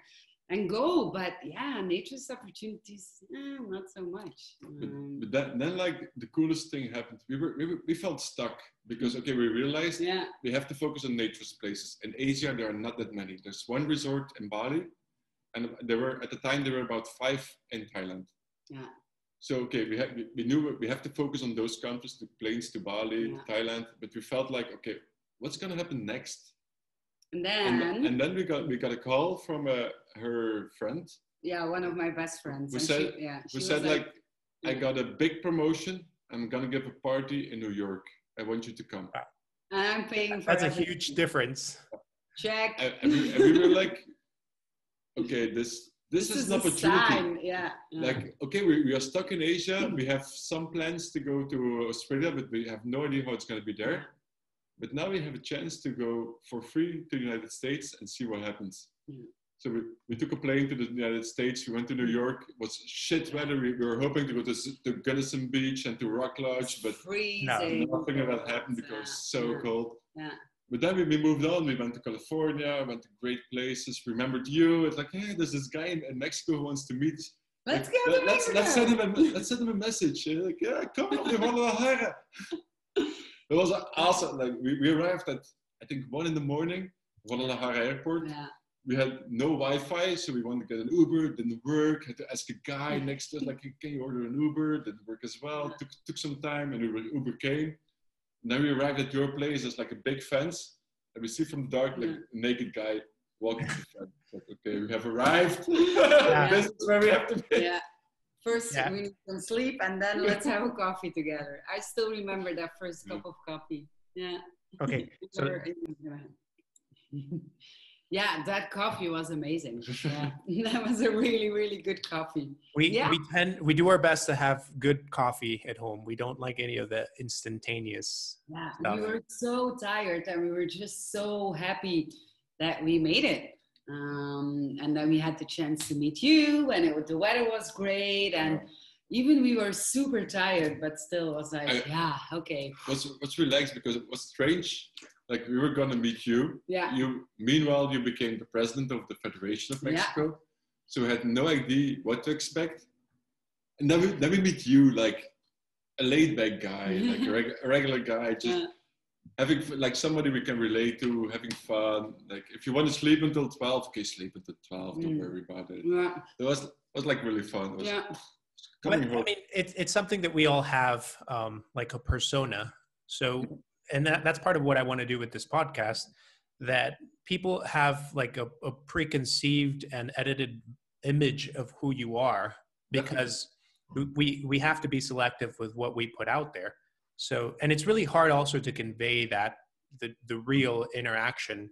Um, so I mean, when I met you guys, I, I also had no idea what to expect. Yeah.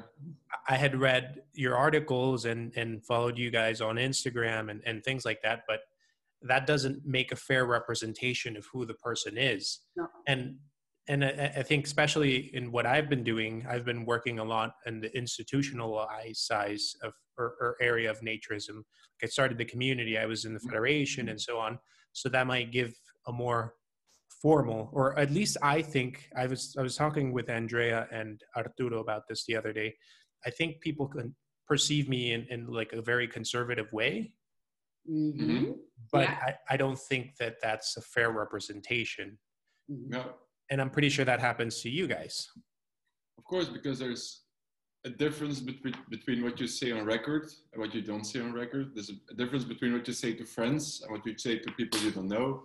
And there's something we stand for. hmm And yeah, this, it's, it's not because we promote naturism that we spend every day from morning to evening telling people like you have to become naturist. That we that we can't talk about anything else anymore. Yeah. Yeah. No. Or, definitely. or get drunk and joke around and, and say or do stupid things. I mean, that's fun too.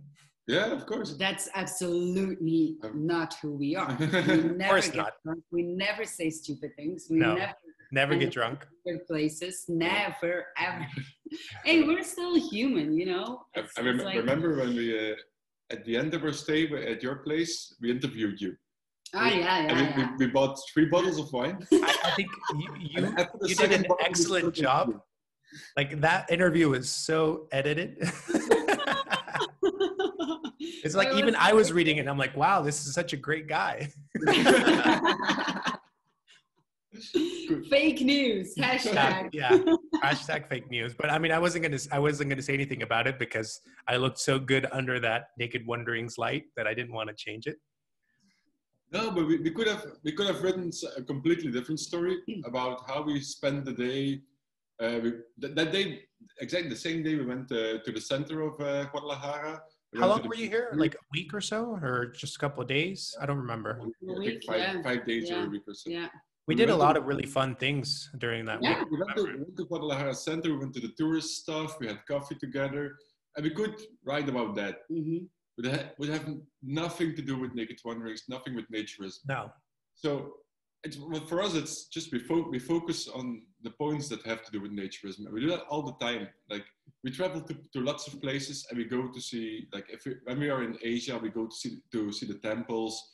When we went to, uh, to Brazil, we went to the rainforest for, Mhm. for weeks. Yeah. But we only wrote one blog post about the time when we met up with a naturist group in the rainforest. Mhm. Mhm. That, that's something like, okay, that, this is something our readers want to read. Mhm. We can, we can write about like the other days we spend in the rainforest and do other other fun stuff, but it's not it has nothing to do with naked wanderings. So And I remember that when you guys came, we were partying because I had just won the election.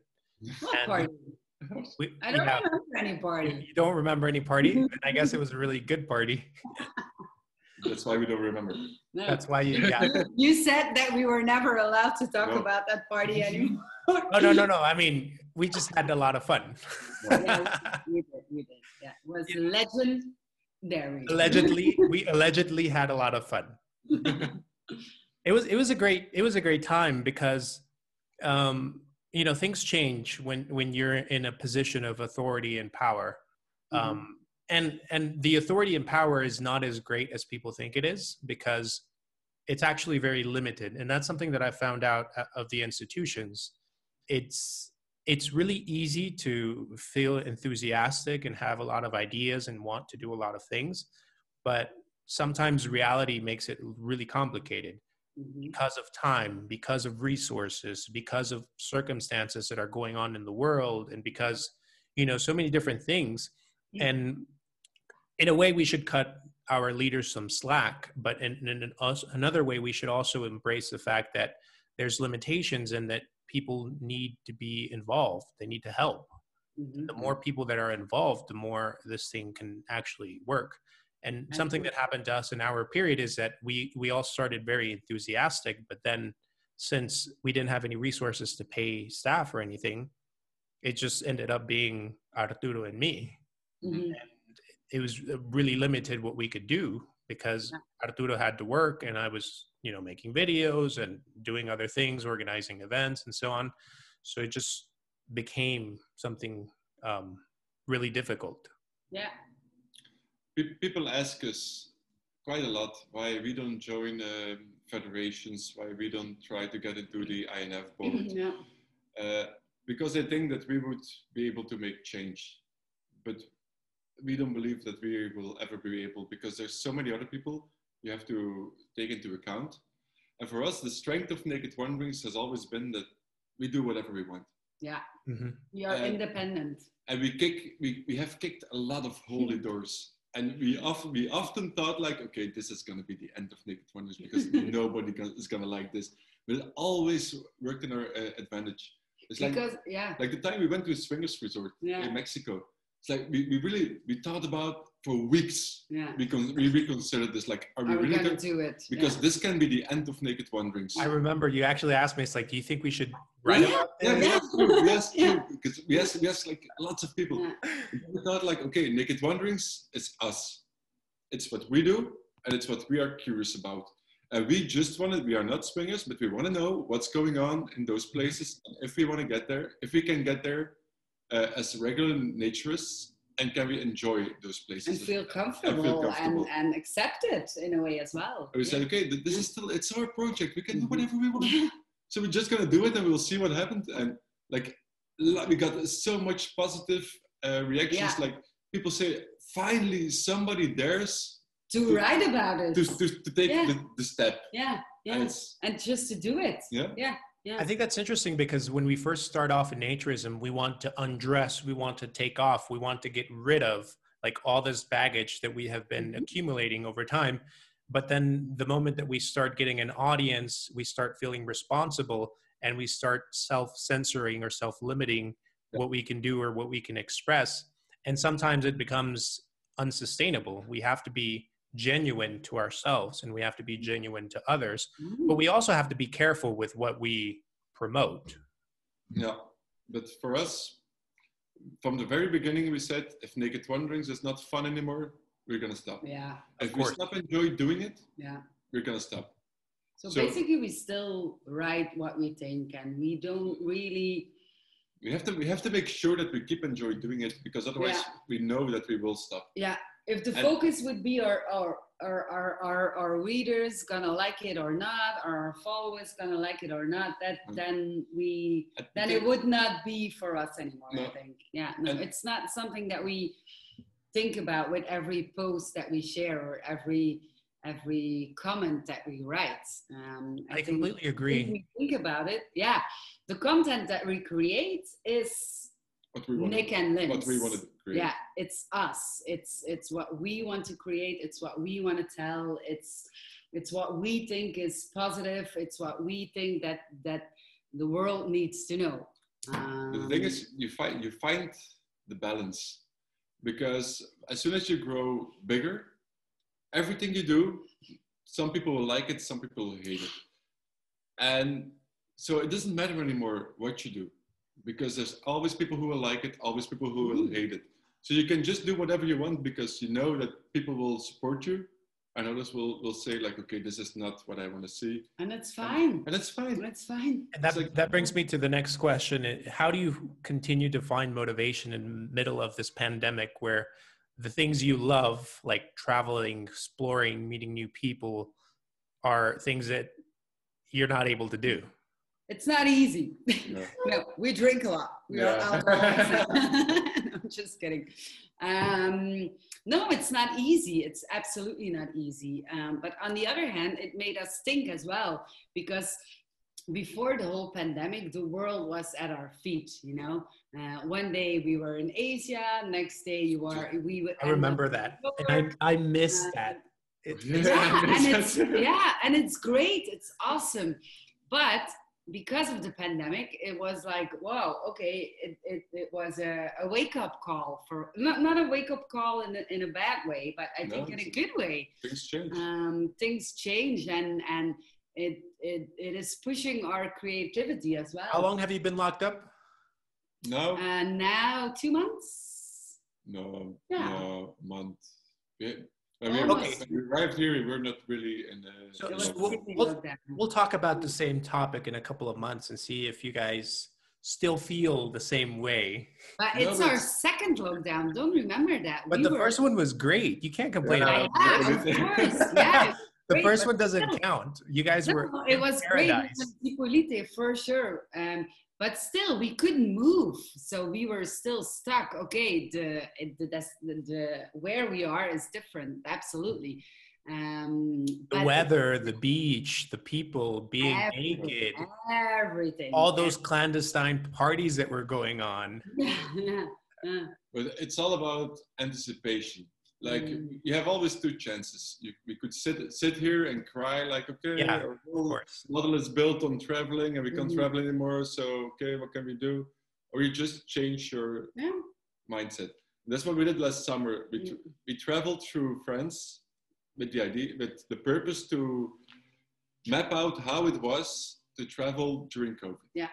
Which was really, really interesting. It was super interesting. It was weird. It was strange, but Yeah, it was super interesting. Yeah. And that's something Yeah.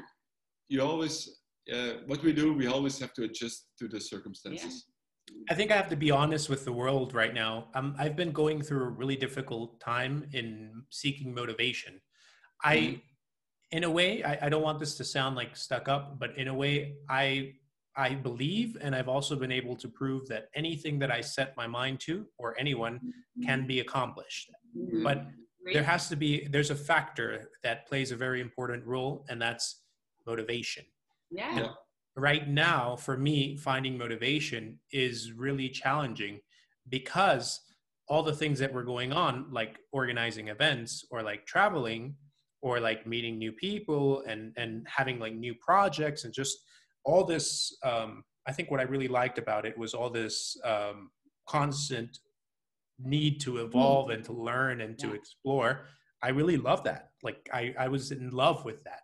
And now this seems like something that is very distant. And even though we are pretty advanced in this pandemic we probably are not even halfway through it because we still need to find a vaccination and then we need to distribute it and then we need people to take it and then we need to see like you know it's probably another year before we go back to what we consider to be normal and that probably will never again. go back no.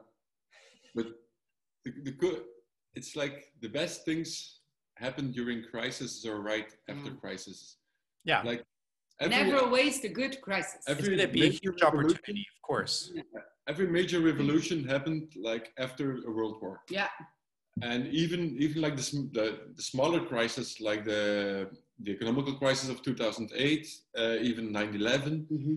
everything that happened after it the, the great things happened Yeah. after it which is So- curious how we refer to them as little crisis now but yeah, if, if you before- compare to a to a world war yeah of course no no but Corona. but I'm before covid before covid those were like the huge moments of our times yeah. of now they're like uh, relative. Everything is relative if you think about it. no but it's It is relevant. things Yeah. happen Yeah.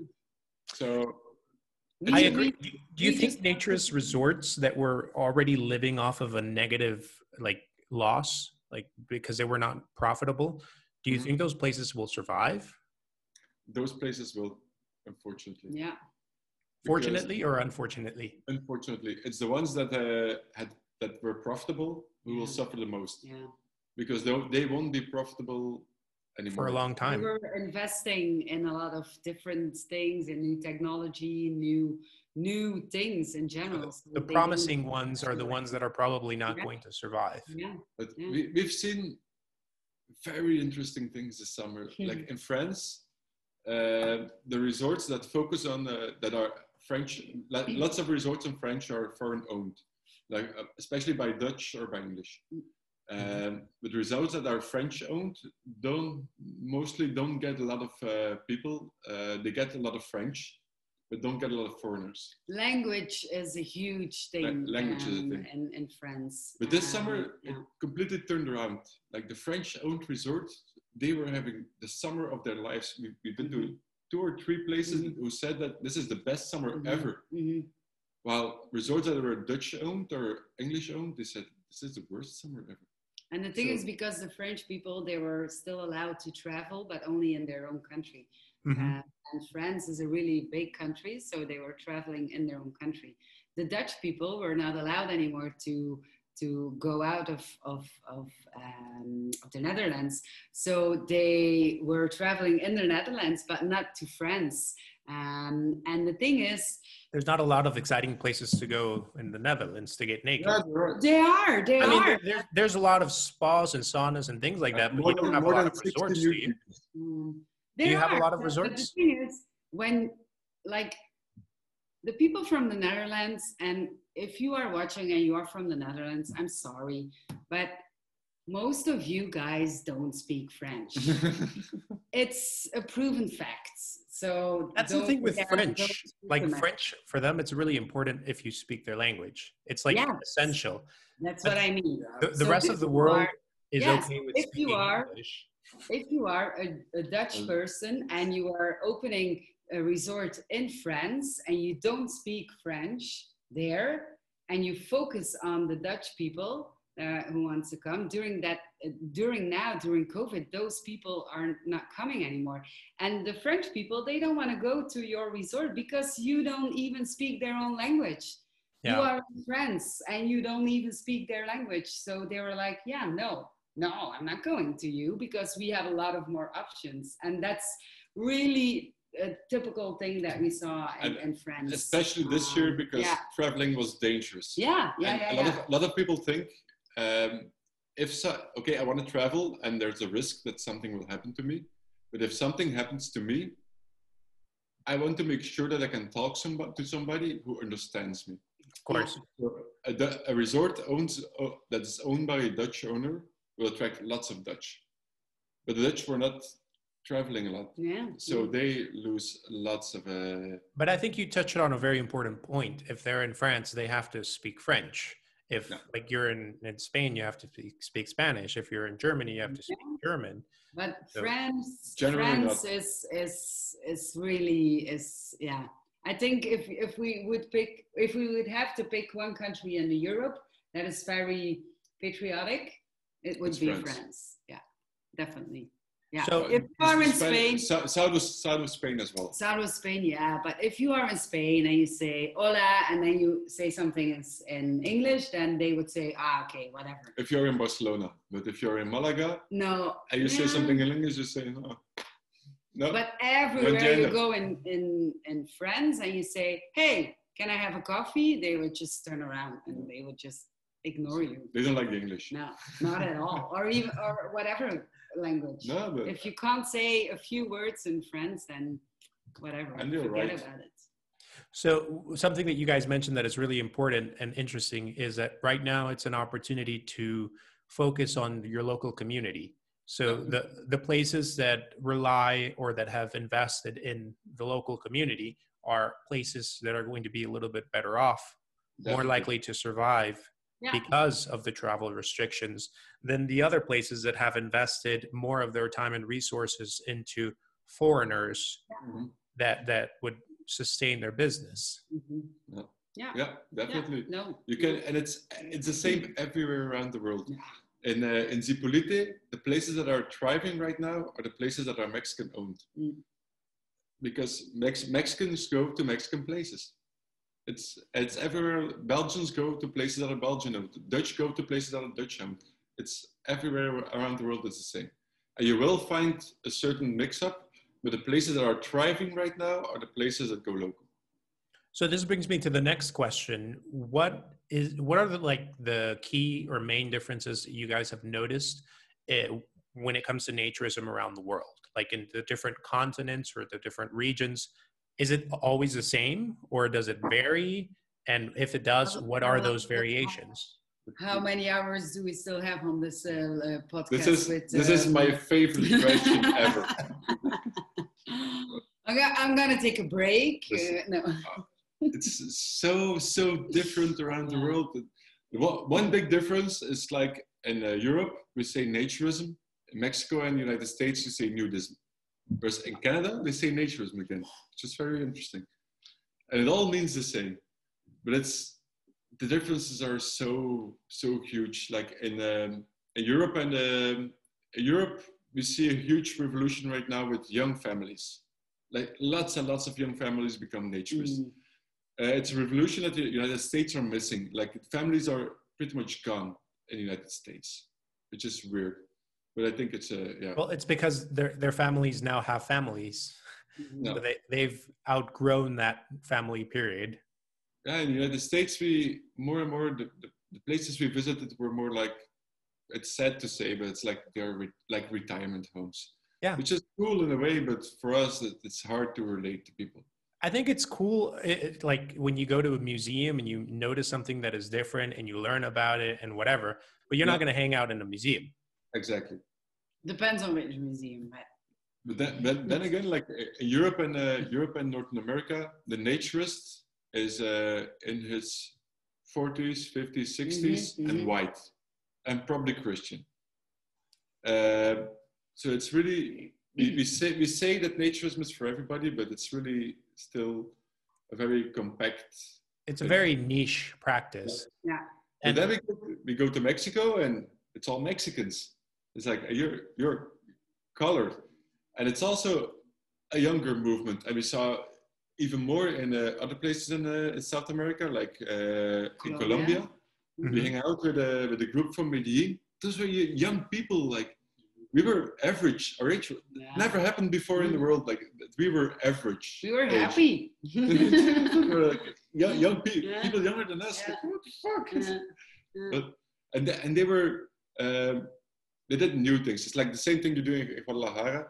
They reinvent naturism because they don't have the options. Like they don't have the naturist resorts Yeah. in uh, in the city, so they're looking for places that they can go where they can get naked. We've, we've been to a to a museum Mhm.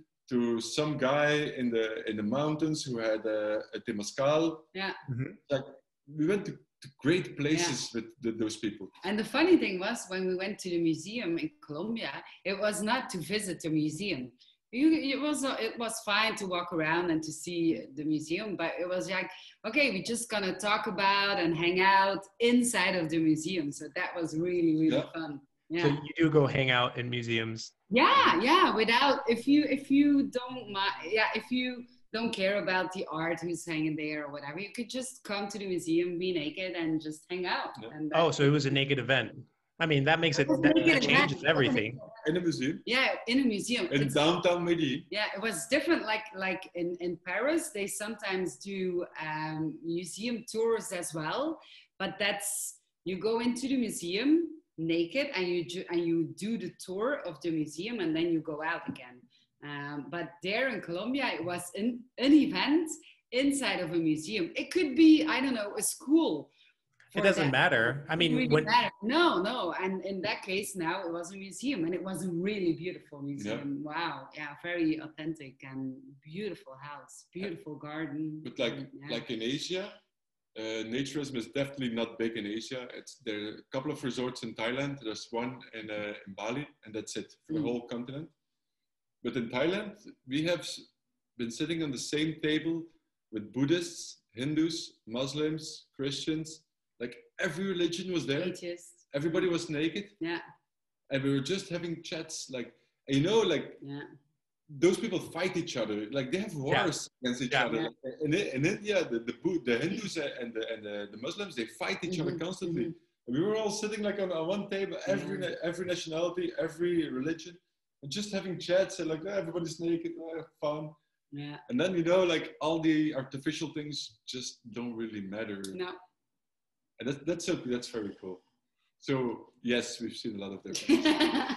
I think the future of naturism is probably going to be non-landed communities, like the ones that we were forced to create in Latin America, in Mexico, for example. We don't have we don't have clubs, we don't have resorts, and the only hotels or things like that are generally towards a more foreign uh, audience Yeah. that are that is more upscale and more inaccessible for the majority of of the people. So Yeah. I, I think that one of those um, strengths of not having a landed club and being able to organize uh, events anywhere is for one the cost it's way lower like for example all those hotels or clubs or resorts that are empty right now have to you know they have to take money out of their pockets in order Mhm. to survive or they have to sell or close or whatever. But Mhm. for example we haven't we've only had one event in the entire year and we're not struggling because we don't have to pay you know rent or pay a staff or pay anything like that. So that gives us an advantage. And the other advantage is that there's a lot of variety.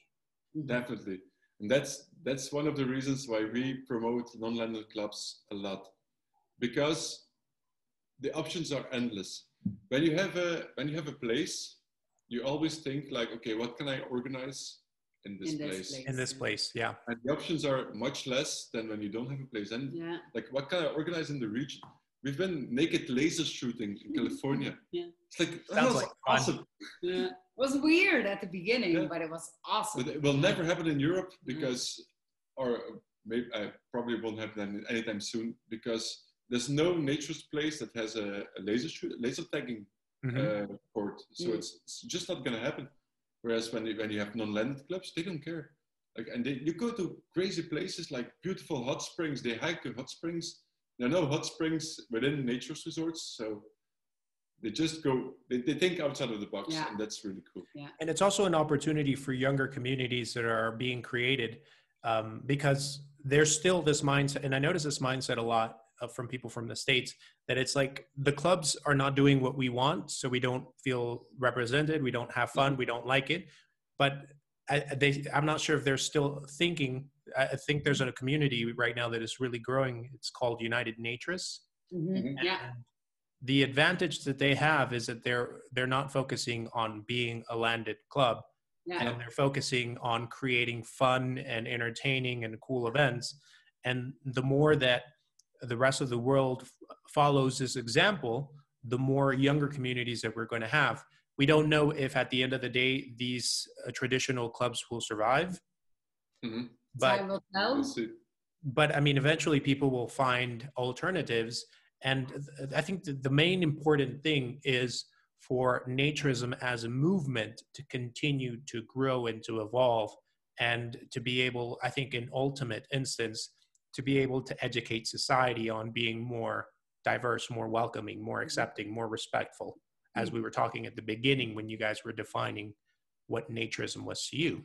What do you think about uh, about the evolving you know how times are changing and, and forcing us to think out of the box? I think the, the pandemic definitely showed us that we need to think about outside of the box because we will never go back to last year.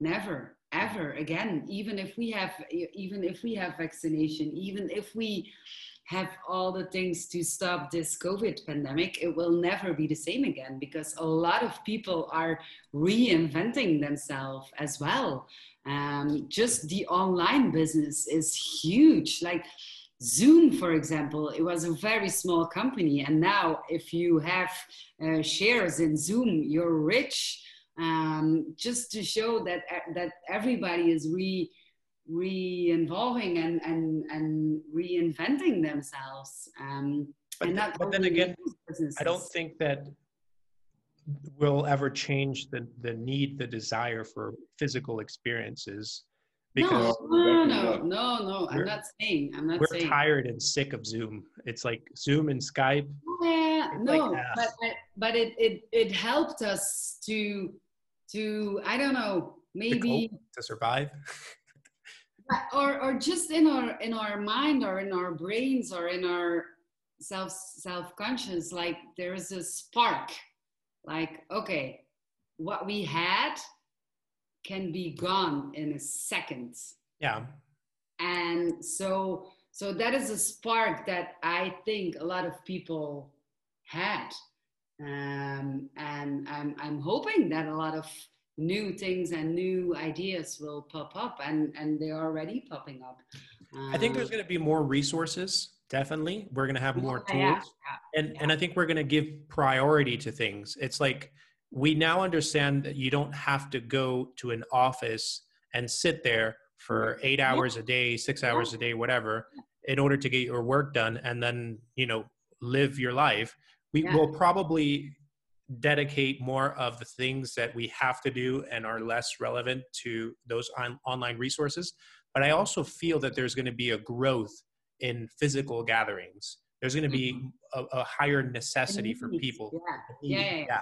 A need to interact, to go to an event, to sit by the pool, to enjoy um, in-person interactions. Mhm. Because I remember that before this pandemic, we saw movies and we thought that the future was going to be online and that people would be sitting in a chair and we would be, you know, creating all of our life uh, Mhm. digitally. But now we see that it's not going that way because people need to interact. We are not ready. We are not ready for that. And we don't want to. No, and we don't want. Well, mm, We, we did a poll uh, how people are going to travel uh, after the pandemic. The question was once, once the pandemic is gone, how will you travel? Will you stay closer to home, travel like it was uh, 90, uh, 2019, or travel more to, far, to faraway places? The large majority is going to travel more to faraway places because people realized that things can stop. And they did. The in our- world stopped. In our life, Yeah. it's the first time that this happened. yeah, yeah. It's like I think the last time this happened was uh, during the World War. Mm, And it's probably going to be the last time that this happens. Um, I hope so. I mean, at least during our lifetime. during our lives, yeah. but yeah, pe- yeah. people realize like tomorrow there can be a lock. That a lockdown was never a Yeah. possibility until half a year ago. But that the But world Now it became now it became an, a possibility, Yeah. and people will realize Yeah. like okay, tomorrow they can we can go and lock down again. So now we can, and I think people will live more in the moment yeah. yeah. less in the future. Yeah. Because now everybody realized that uh, the future is very unpredictable. Mhm. Well, yeah, but then again, people are going to save more money to prepare for the future when Absolutely. things. I, I think they will. I, I think they will. I mean, at least in my personal experience, I've I've been reckless with my finances. Uh, most of what I've done has been through debt, and during this crisis, I haven't purchased anything that I don't need. I've been Mhm. very like even with like clothes and things like that. It's getting cold, and I need more like winter clothing. And I'm, I'm like, ah, do I want to spend this money? Clothing. well i mean nothing compared to to europe or belgium you guys are gonna see the temperature right now and you'll be like what what are you complaining Mhm. but the thing is i think that i have I, I i have been more responsible with my finances and i plan on being more responsible with them in the future but i also will definitely take more advantage of the opportunities that present themselves Is that COVID related? Because for me, this time, it's the same for everybody. It doesn't matter whether you're filthy rich or dirt poor. It's the same for everybody. You're you- stuck at home. The, the restaurants i don't think it's the same. I mean, it, it's not the same to to cry on a bicycle than it is to cry in a Ferrari. Yeah, yeah, but but still, but still, it's like money doesn't change anything. Like you, you can be the richest person in the world, you're still not going to a restaurant in Belgium because all the restaurants are closed. But I, I I don't know. I think that's a. I'm not sure. I'm convinced by that. Yeah. I think money does play a factor. It's not the most important one, maybe, but your quality of life definitely changes when you have financial freedom. Yeah, but only to a certain amount, I think. Like, I think you should talk with someone who doesn't have financial freedom, Yeah. And uh, that would be between between people who who have to make ends meet and people who have a decent income. yeah. But today there's no difference anymore. But between people who have a decent income and people who earn Of course, once you have your, your a, a, a day, it doesn't matter anymore. once you have your your minimum needs satisfied, it, it, the change is slightly, but it's not that relevant anymore. I agree. But if we're talking about someone who is struggling, as you said, to make Yeah. ends meet, then uh, it's it's like I, I think I'm not sure who who it was. I think it was Kanye West or something. Uh, remembering about the election, that he said that uh, when you're broke, everything is about money. But as soon as you have money, you like nothing is about money. Yeah, yeah, of course. Um, so, what is your favorite destination? We you talked about the differences in different worlds. I mean, in, in different parts of the world. But what is what area or what places do you like the most? when it comes to naturism and why? If you we have to put the Yeah. a top, we, we, we, this is the question we don't like to answer because And you get it all the time.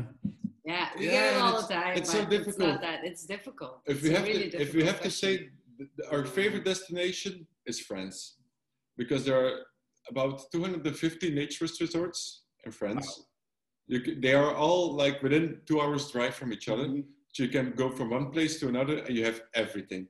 There's there's like nice hotels, there are bed and breakfasts, there are campgrounds. It's a, Yeah, the whole the whole shebang is in France. yeah. They have great nude beaches, but it's for us.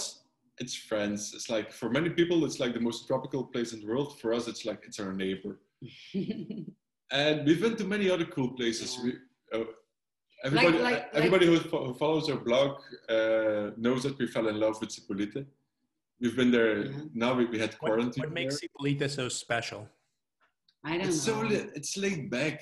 It's it's Zipolite represents who we are. Shit rock. Huh? Shit rock. Shit. Well, for, for all of those who are not familiar with Zipolite, there's this huge rock that's called Roca Blanca. It's, it's called white rock, but what makes it white is bird crap. so we call it shit so rock. shit rock. So, so Liz is calling it shit rock, which it literally is shit rock, but it's It's shit rock. shit rock is very emblematic um, in Zipolite, but it also it also has to do with that really laid back, relax, enjoy life, enjoy the moment vibe. Take, take life as it comes. But I'm hoping that it will stay that way because I saw a picture today. I think you also saw it with the Heineken flags on the beach. You saw it. Oh my God. I was like, I I saw it. I was like in shock. Probably like, stolen, no, stolen No, no, somewhere. no, no, no. They I, I think huge. think- um, I want to be honest with with all the people who Tecate bottle or something. ah, Tecate. Yeah, it, it was it was huge. It was a Tecate bottle. It's like an air balloon, and then they had all those flags of the worst Yeah, beer in the world ever. Heineken. Again, sorry for the people from we, the Netherlands. we are not sponsored by Heineken. And sorry, your beer. Um, and I was like, oh no, it really. I was in shock. Honestly, I was like, yeah, please Nah. don't go there. I, I don't agree with that expression. I mean, I, I understand that people want want it to remain the same way, but in many ways, Zipolite can improve, and Yeah. and it would definitely don't improve the flags for that. it would improve the quality of life of a lot of the locals. With flags. Well, it's the resources that are behind those flags. It's not the flag. Yeah, Mm. yeah. I don't know. I, I think I, I'm honestly one of those people who wouldn't mind Zipolite evolving into something else. No, me neither. I'm not saying that we Just are no. Depends where the money goes. Yeah, It depends but, who's running it. but the Heineken flags. I'm sorry. I I no. I can't. No. I don't like Heineken, and Yeah. I think they bought Grupo Modelo. That was that that is Yeah. The company that produces Corona and everything like that. Yeah. And I mean, I don't have a problem with it either, but I don't know. It's just I I, I get. I, for me, it's just so surprising how people get outraged when they saw, like, for example, the new letters of Zipolite, and then they have these really, really shitty. I want to be honest, really shitty little sticks that say Zipolite, and they're like, "Oh, this is the Zipolite that represents us, and this other Zipolite is not." It's like Yeah. You guys are defending poverty. It's like it's like the people who say like this is the naturism that we stand behind, and then all those new guys they just they are not holding on to the values of naturism. And that's Who is that, that's another interesting conversation. Like, what are what are quoting? the are you values? I'm quoting several Naturism. people at one Um, time. I think I- I'm more of a, a capitalist naturist because I've I've struggled with money for a very long time. Most of what I started was started with debt and uncertainty, and I have been like, I think a lot of the time that I invested when when I was president of the federation was more worried about paying the rent and you know getting things that I needed to survive, and I was less focused when it comes to developing and growing and, and creating naturist content and whatever. So for me, for me, money is important. and I mm-hmm. and I and I really disagree with this hippie mindset that money is the devil and you should Oh. keep naturists away from money and you can't make a profit and getting naked is free and I think I think that's a, that's a, that's a bunch of crap and people that say that are people that are probably probably have never had to struggle with money before. But you can really compare with the naturist mindset. It's like for us, it's the same. Like, okay, we, we don't agree with everything in capitalism, uh, and we have certain uh, communist ideas which we believe would be the way forward. Mhm. But we still live in a capitalist way, in a capitalist world.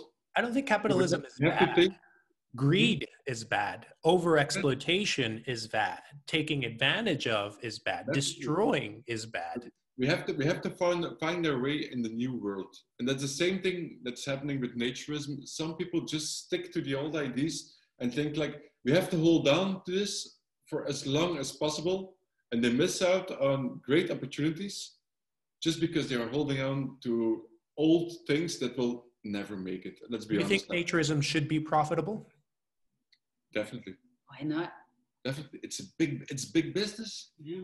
Why not? why not I think mm-hmm. it's a huge business, but people don't see it, especially because of this money is bad mindset that I don't know. I, I I think that naturism hasn't exploited its its full potential. It hasn't evolved into what it could be. And we are still stuck in in in the same in the same year that naturism has started 50 60 70 80 years ago but I- I saw- um, also with the mindset of a lot of people and that's a huge problem I saw an, an article in Forbes that said that uh, naturists, naturism in, uh, in Florida is good for seven billion uh, of turnover in Florida. yeah Like you, you don't want to know how much it is in, in France. It's like it's at least ten times as much. Mhm. So And I think the the interesting thing about Florida is where is that money going to? And it's mainly going to non-naturist uh, course, ha- Mhm. people. Like, Mhm. and and the thing about France, I'm, I don't know, I'm not familiar with it, but I'm pretty sure that the people that are making money are the naturists, which is important because it gives them the resources they need to continue to invest and grow. the businesses behind the Yeah. naturists. Yeah. But, uh, but it's still in France they keep a lot inside of the community. where- yeah we whereas- don't we don't have huge um, how do you say it um, corporations who are running running an event and some- if they are running it then there are still naturist uh, Mhm. corporations and it's still inside of the I don't have a problem with huge corporations as long as they provide value. I think the Yeah, only problem that I have are those businesses that are built off of taking advantage and stealing and No, like no, limit. no, But not but when we're talking about businesses and corporations, I want them to be as profitable as possible, but based on creating value for the community. Mhm. Mhm. That's the important thing. And that's what we should focus more of our naturist. I, I think we should talk more about money. And that's why I'm very happy that you guys have finally decided to start your own Patreon. I remember that you guys uh, made fun of me and tried to convince me that Patreon was not the best way to go. It's true. And I want I'm, I'm interested in learning about what changed. Why did you decide to make a Patreon? We always thought that um if we earn money with Naked Wanderings, it should come from people who benefit from what we do. Mhm. And we saw this as quite straightforward in the way that if we write about the place and people go to to that place because of us, they should pay us money. The place should pay you money, of course. or, or a, a commission a little A co- commission. or, or commission, or just because we promote places. They should we- share the value. yeah. They, they have the direct, direct advantage of what we do. and it's direct marketing Yeah. and that's it's it's not a system that we created it's a system that is as old as as we are Yeah, it worked. It worked mm-hmm. perfectly, uh, but it was based on the idea that people can travel, Mhm. which stopped. Yeah. Uh, so we had to think in other directions, and the last year or two years, Mhm. more and more people started to ask us like, how how can we support you? We always said like, you do, you don't have to support us because we, we don't bring you direct value. Mhm. People who bring who we bring value, they support us. Which isn't we- really true. You do No. provide direct value. That's something we started Yeah. realizing. and that's that's something that they said as well like you do bring value you bring me to great places Mhm. you entertain me Yeah. like I s- i spend like one hour a, a week or a day reading naked wanderings and it's entertaining for me and i want to give something in return Yeah. um, but the other thing that kept us away from patreon was uh, there, we have seen quite a movement in the naturist naturist industry people who were promising uh, uncensored content Yeah. and we don't didn't want to be part of that wave. What, So that's one of the. I'm sorry. What content? Uncensored, Uncensored. pictures. Oh, uh, yeah. um, yeah. Yeah. Want to see the uncensored version? Join our Patreon. our Patreon. Yeah. Yeah. We we. I, were- I went through that path initially because I also, as you guys, failed to see the value that I was providing, Mm. and also because of the censorship of social media. Mhm. When Yeah. when I first started my YouTube channel, for example, I I started censoring myself because I I didn't want my videos to be taken down, and, and I had a lot of videos taken down. So the the original uncensored version was on Patreon, Yeah. and then I found a way over, around it. Uh, I found a way to post my content without having to censor it. So I I went away from that because the idea was never want to see me naked, pay. Yeah, no, no, no. Yeah. It was more like the idea of you want support, you do want to support what I'm doing and Mhm. want to help me continue to do it, Mhm. then you know, pay.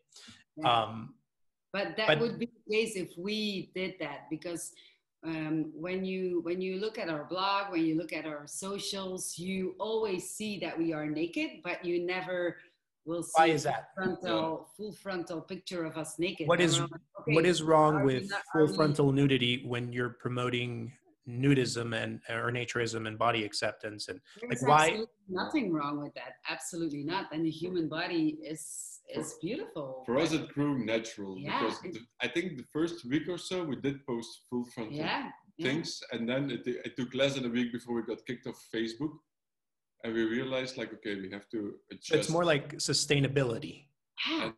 And, and for us, like we, we adjusted, and we, we, from the beginning we said, okay, we have to adjust, so we can we can't show nipples or, Yeah. or genitals, but we don't want like the smileys or the big squares or Mhm. anything. So we, we're gonna be creative. Yeah. And we, we, we made it creative, and there's always something in the way. And, it's be, it's became our brand. It became well. our it became Yeah, our brand. yeah. Like suddenly we were we were those guys who was always something in, in between. Like one time we we've been to a beach and people just do like like this, Yeah. just because it's a picture of us. Yeah. Ah, Yeah. you know who we It's are. cool. It's cool. Yeah. And it became our brand, and another advantage is like we managed to keep away a lot of the perverts because there's nothing to see. Like what Yeah. we, it's not attractive to somebody who wants to see uh, titties or, or Titties. Bre- breast. Since when do you say Boobs. Since I saw the, the, the thing, the sign, uh, titties? free, free, free the titty, protect the city. yeah. Yeah. so, anyway, so it wouldn't make any sense if we would if we would um, put uh, full frontal pictures on our Patreon account. It, it would not.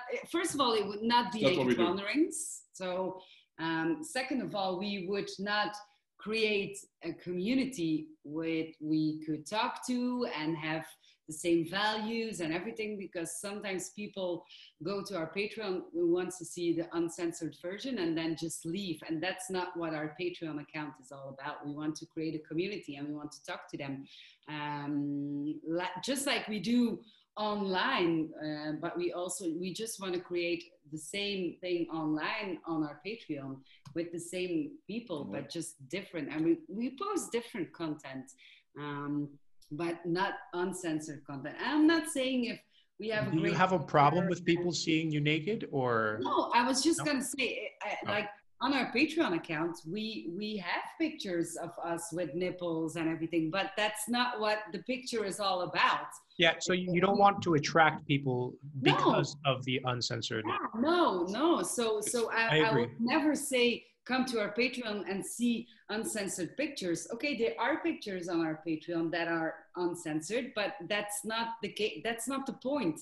You, I don't want people to support us via Patreon just to see a nipple. Seriously, we all have nipples and and we all have boobs. You know, I saw a picture online with from a guy on Facebook, and his boobs were d- double the size of my boobs. And I was like, so, you know How did you I feel mean? about that? Yeah, it's, it's the boob, guys or girls. Get over it. You know. We Yeah, of course. have um, so it, it, it would just not make any sense if we would, if that would be our tagline to become a Patreon. Mm, no. I, I think that well, it's it's a little bit different the way that I've approached it because I feel like it's necessary to desensitize people when it comes to nudity. So I think that a way to desensitize it is to expose them to it. For example, I, I noticed that this happened during the, the LGBT gay rights movement Mhm. that before it was it was impossible to see two men holding their hands or kissing in public or whatever and a tactic or a strategy that they use in order to normalize it was to expose filter on it. shock, Yeah. shock, the yeah. shock therapy. expose people to it and as time goes by they they lose uh, that that initial like shock reaction and it becomes Yeah. normal that's that's the way that i see it and that's the way that i have approached it um, i now have evolved with the way that i that i see my patreon and the way that i use it um, now for example i'm sharing more of the full full video Mhm. um, on Patreon, and I'm sharing more of like the highlights or whatever is going on on Twitter. Yeah. And the idea is to give both the same. Like I Mhm. want to have the same impact. I Mhm. want people to see nudity in non-sexualized uh, settings, but I also feel that the more that people are interested in the story behind what is going on, the more focused they are on what we're doing, and the more they're willing to support. So Yeah. in, in a Yeah. way, I think I'm I'm taking advantaging advantage of that, and I'm also providing value that compensates the support Mhm. that I get. But everyone gets to see me naked, so it, it really doesn't matter if you if if you're going to support me, it's not going to be to see me naked. It's going to Yeah. be to find out about the story behind. we, we, we do kind of the same thing. I recently said that uh, our Patreon, it's like the director's cut of Naked Wonders. You get to see the background. Like we, we, t- we talk, we tell the stories behind pictures. We give more background about things we do, but for the rest, it's all it's all in the same line. Mm. And it's it's weird. Like you made a video about us, and we are both full frontal naked in the video.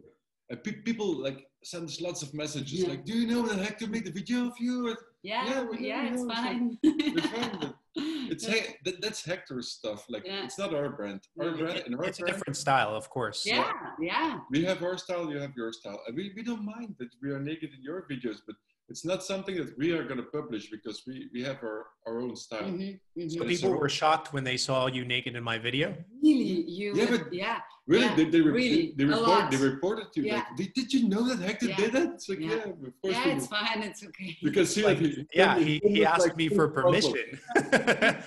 it's like Hector was was hiding behind everything and just people ask filming me, you guys. Did you, You know? never saw the camera. You never saw the camera. it was only Yeah. And when you see us talking to you in the video. It's like, Yeah. yeah, no, we were talking to a bush and Hector was just behind it. Yeah. But it's it's funny because people in a way are are protecting your brand and your yeah. I don't know, I wouldn't say your integrity because I don't feel like seeing you naked would would affect your integrity. No, no. It's our style. yeah, it's our brand. Yeah, It's what we are known Yeah. for. yeah, yeah. And what we feel comfortable with as Yeah. well. Um, it's not that we don't feel comfortable when we are naked on the internet. That's absolutely not the case. But we are. But just it's a great way to to filter unwanted attention because there's a Yeah. I mean Yeah. there Yeah. the first time that you start doing this, you you really get shocked with the way people react to it and the type of messages and solicitations and things that you start receiving. So I. I definitely understand that a lot of people don't want to put up with that. Mhm. And I don't even put up with that. I, I just, I've learned to ignore it. But I do Mm-hmm. remember in the beginning, there was things that really upset me, especially when they were making inappropriate comments about other people's body. Like they Yeah. could say whatever they want about my body and I don't Yeah. care but like for example if i had a collaboration with uh, uh, one of my friends that are that is a female and they start posting that she looks like this or she has that or It's I, I thought. I found It's that very harassment and I found that very disturbing. yeah, yeah, but it's a huge thing. We are, we just say, ah, yeah, okay, whatever, stop the pervert, but it's harassment.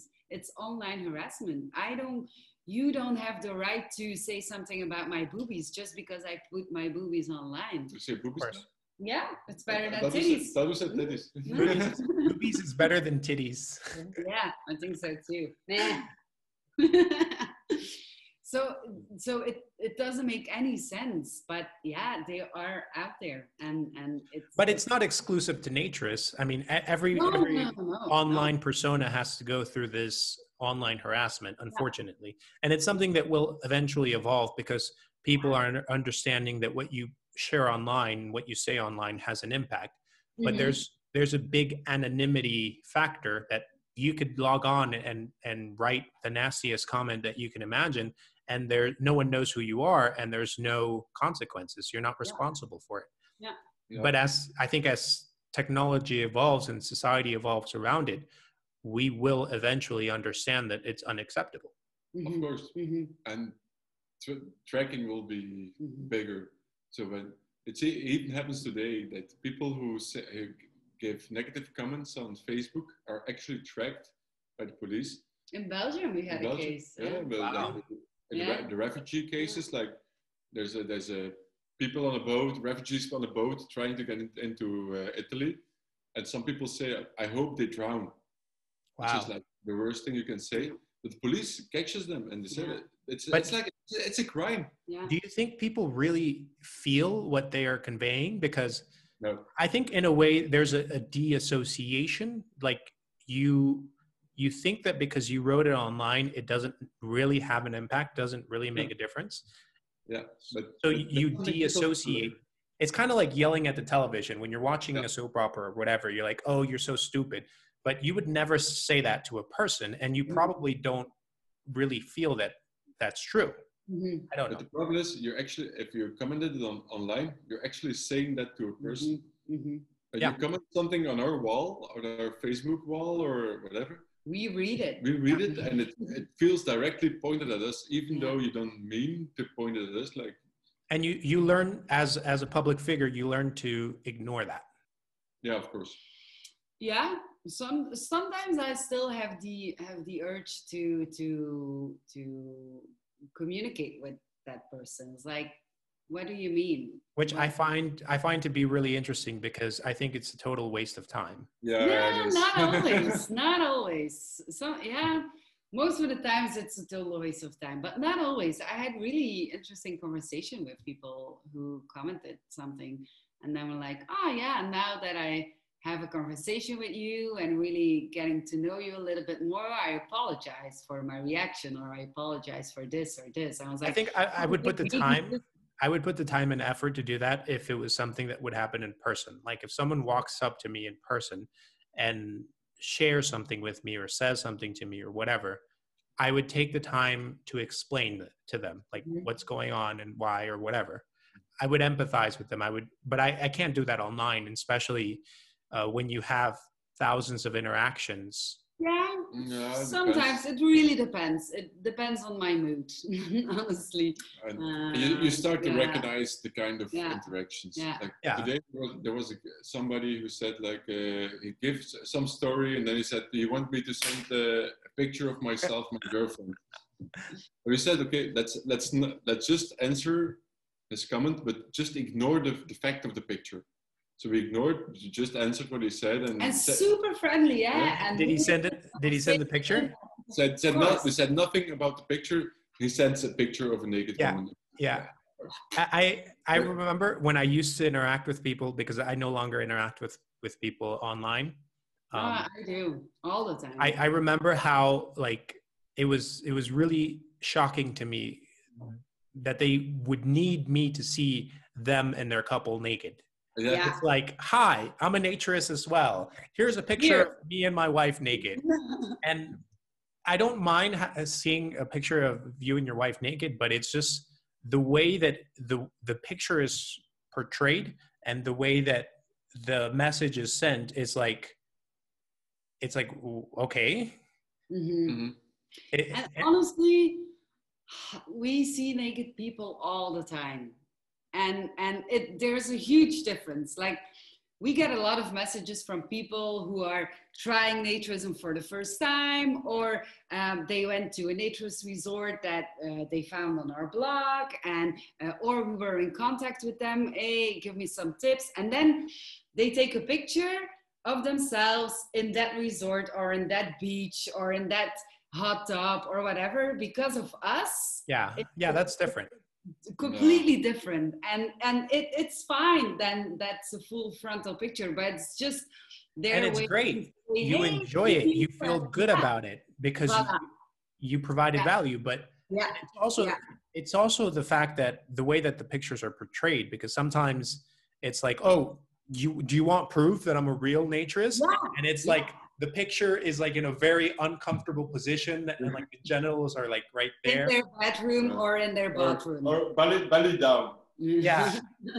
yeah it's like okay first of all who takes pictures like this nobody does nobody does it's like you you don't take pictures like this No. and, and second of all it's like what do you want to convey what do you want to express Yeah. and Yeah. why do you feel the need to do that to s- to a stranger because people people think they know you but they don't they don't know you No, Yeah, no, no. no. and you don't know them so it's like The thing I don't react on is when people just send us a message, just hi So or here, hello. so here's a great tip. No, no, yeah. But if ju- if they just say hi or want to send, hello, then we are yeah. Oh, sorry, no. if, if you want to send us a message and you want us to respond, don't send hi. just s- say what you want to say. You know, Ask a it's question. like and and it's not that i don't have the i don't want to take the time for you it's absolutely not that but if you say hi i have a question or hi guys i just like what you do i just want to say that then i will be more eager to to reply but then then just a hi or a smiley or a wave or i'm like yeah it's also because 95% of the people who say send hi and we respond, they send dick pics. yeah and stuff. that's yeah yeah yeah If you wanna, Yeah. if you wanna know something, if you wanna ask something, just ask it. Don't or say hi. it or just yeah yeah so i want to talk about a myth that i feel that in a way is built around naked wanderings.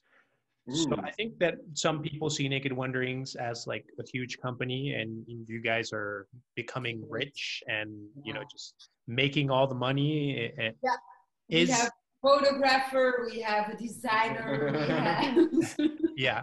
Sorry, so sorry. I want to talk about the the profitability of Naked Wanderings. Is Naked Wanderings right now self-sustainable, or do you still have to rely on your savings? Naked wanderings is sustainable it should have been. It's not right now, but it should have been. yeah So let's, without, let's talk without about covid it should have been We, we got a, we got a big Yeah. hit from COVID, but uh, it should have been. Yeah. So you guys were working for a very long time in making deals with uh, businesses, with clubs, resorts, um, Yeah. Hotels, or whatever brands. And how is that playing out? Thing is, what do you think at the moment, not so well. no No, yeah it's uh, if you want to know how we work, you have to step out of the idea of a, a regular job. Mm-hmm. It's, it's very it's very it's an interesting concept because like regular jobs like a bakery, they earn money by baking bread, like from their main activity. An accountant earns money by adding up the numbers, stuff like that. Our main activity is promoting naturism, is talking about naturist places. We don't earn anything from that. We earn from the site, uh, and we have different income streams. Mhm.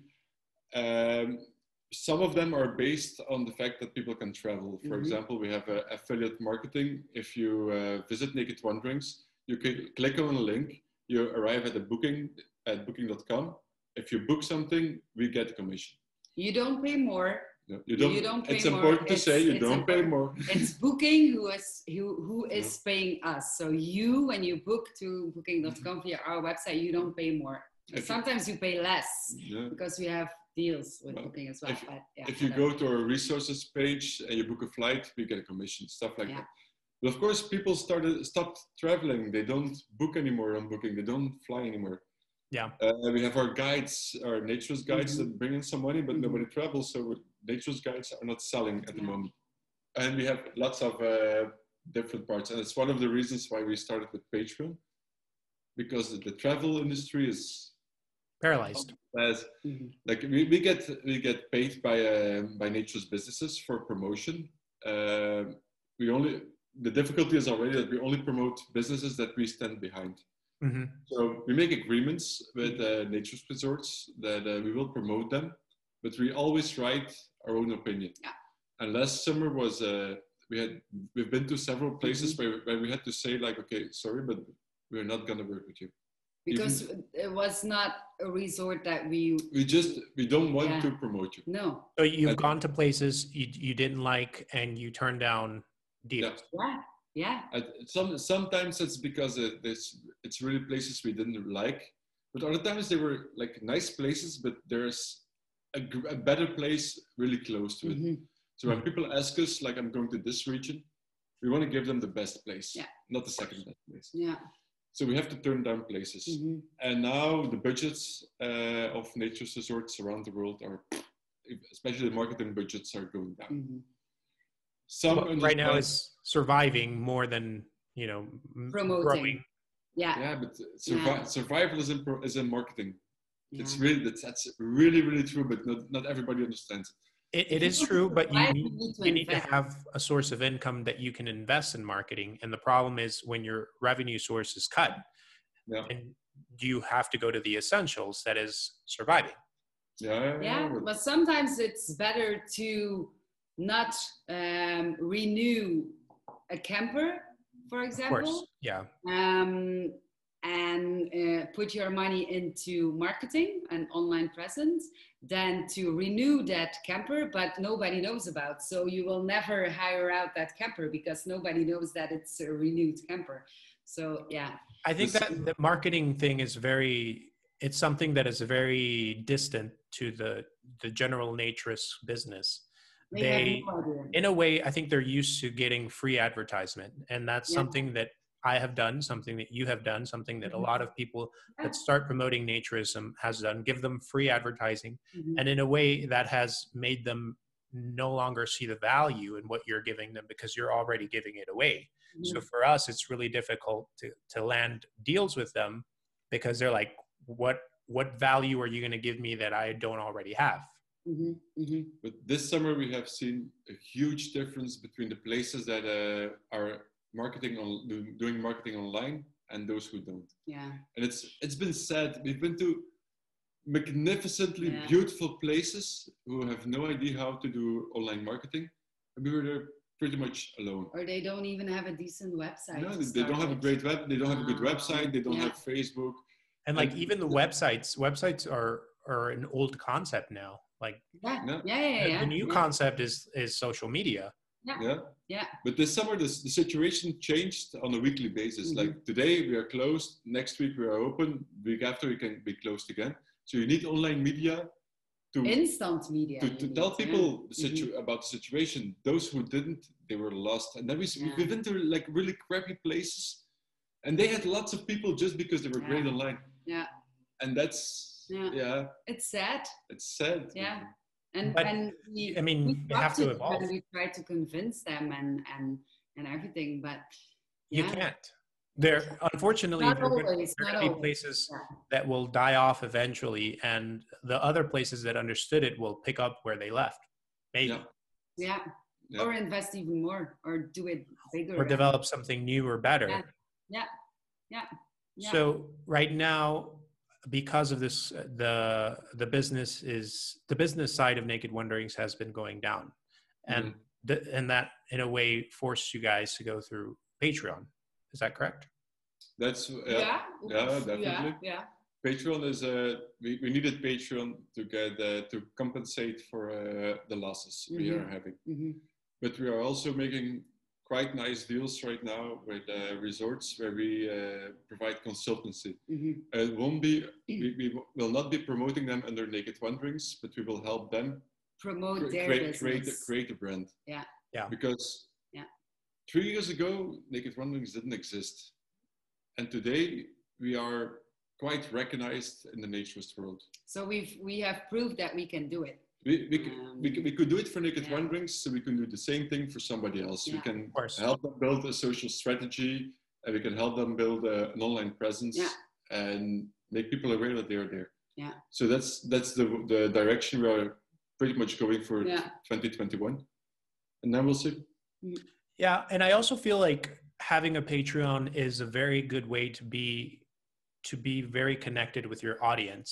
Mm-hmm. You guys you guys will notice that most Patreons are are silent consumers that support but they don't comment a lot. There's it's really Wow. difficult to have a lot of social interaction with Mhm. Patrons. I don't know why. I, I've had that experience.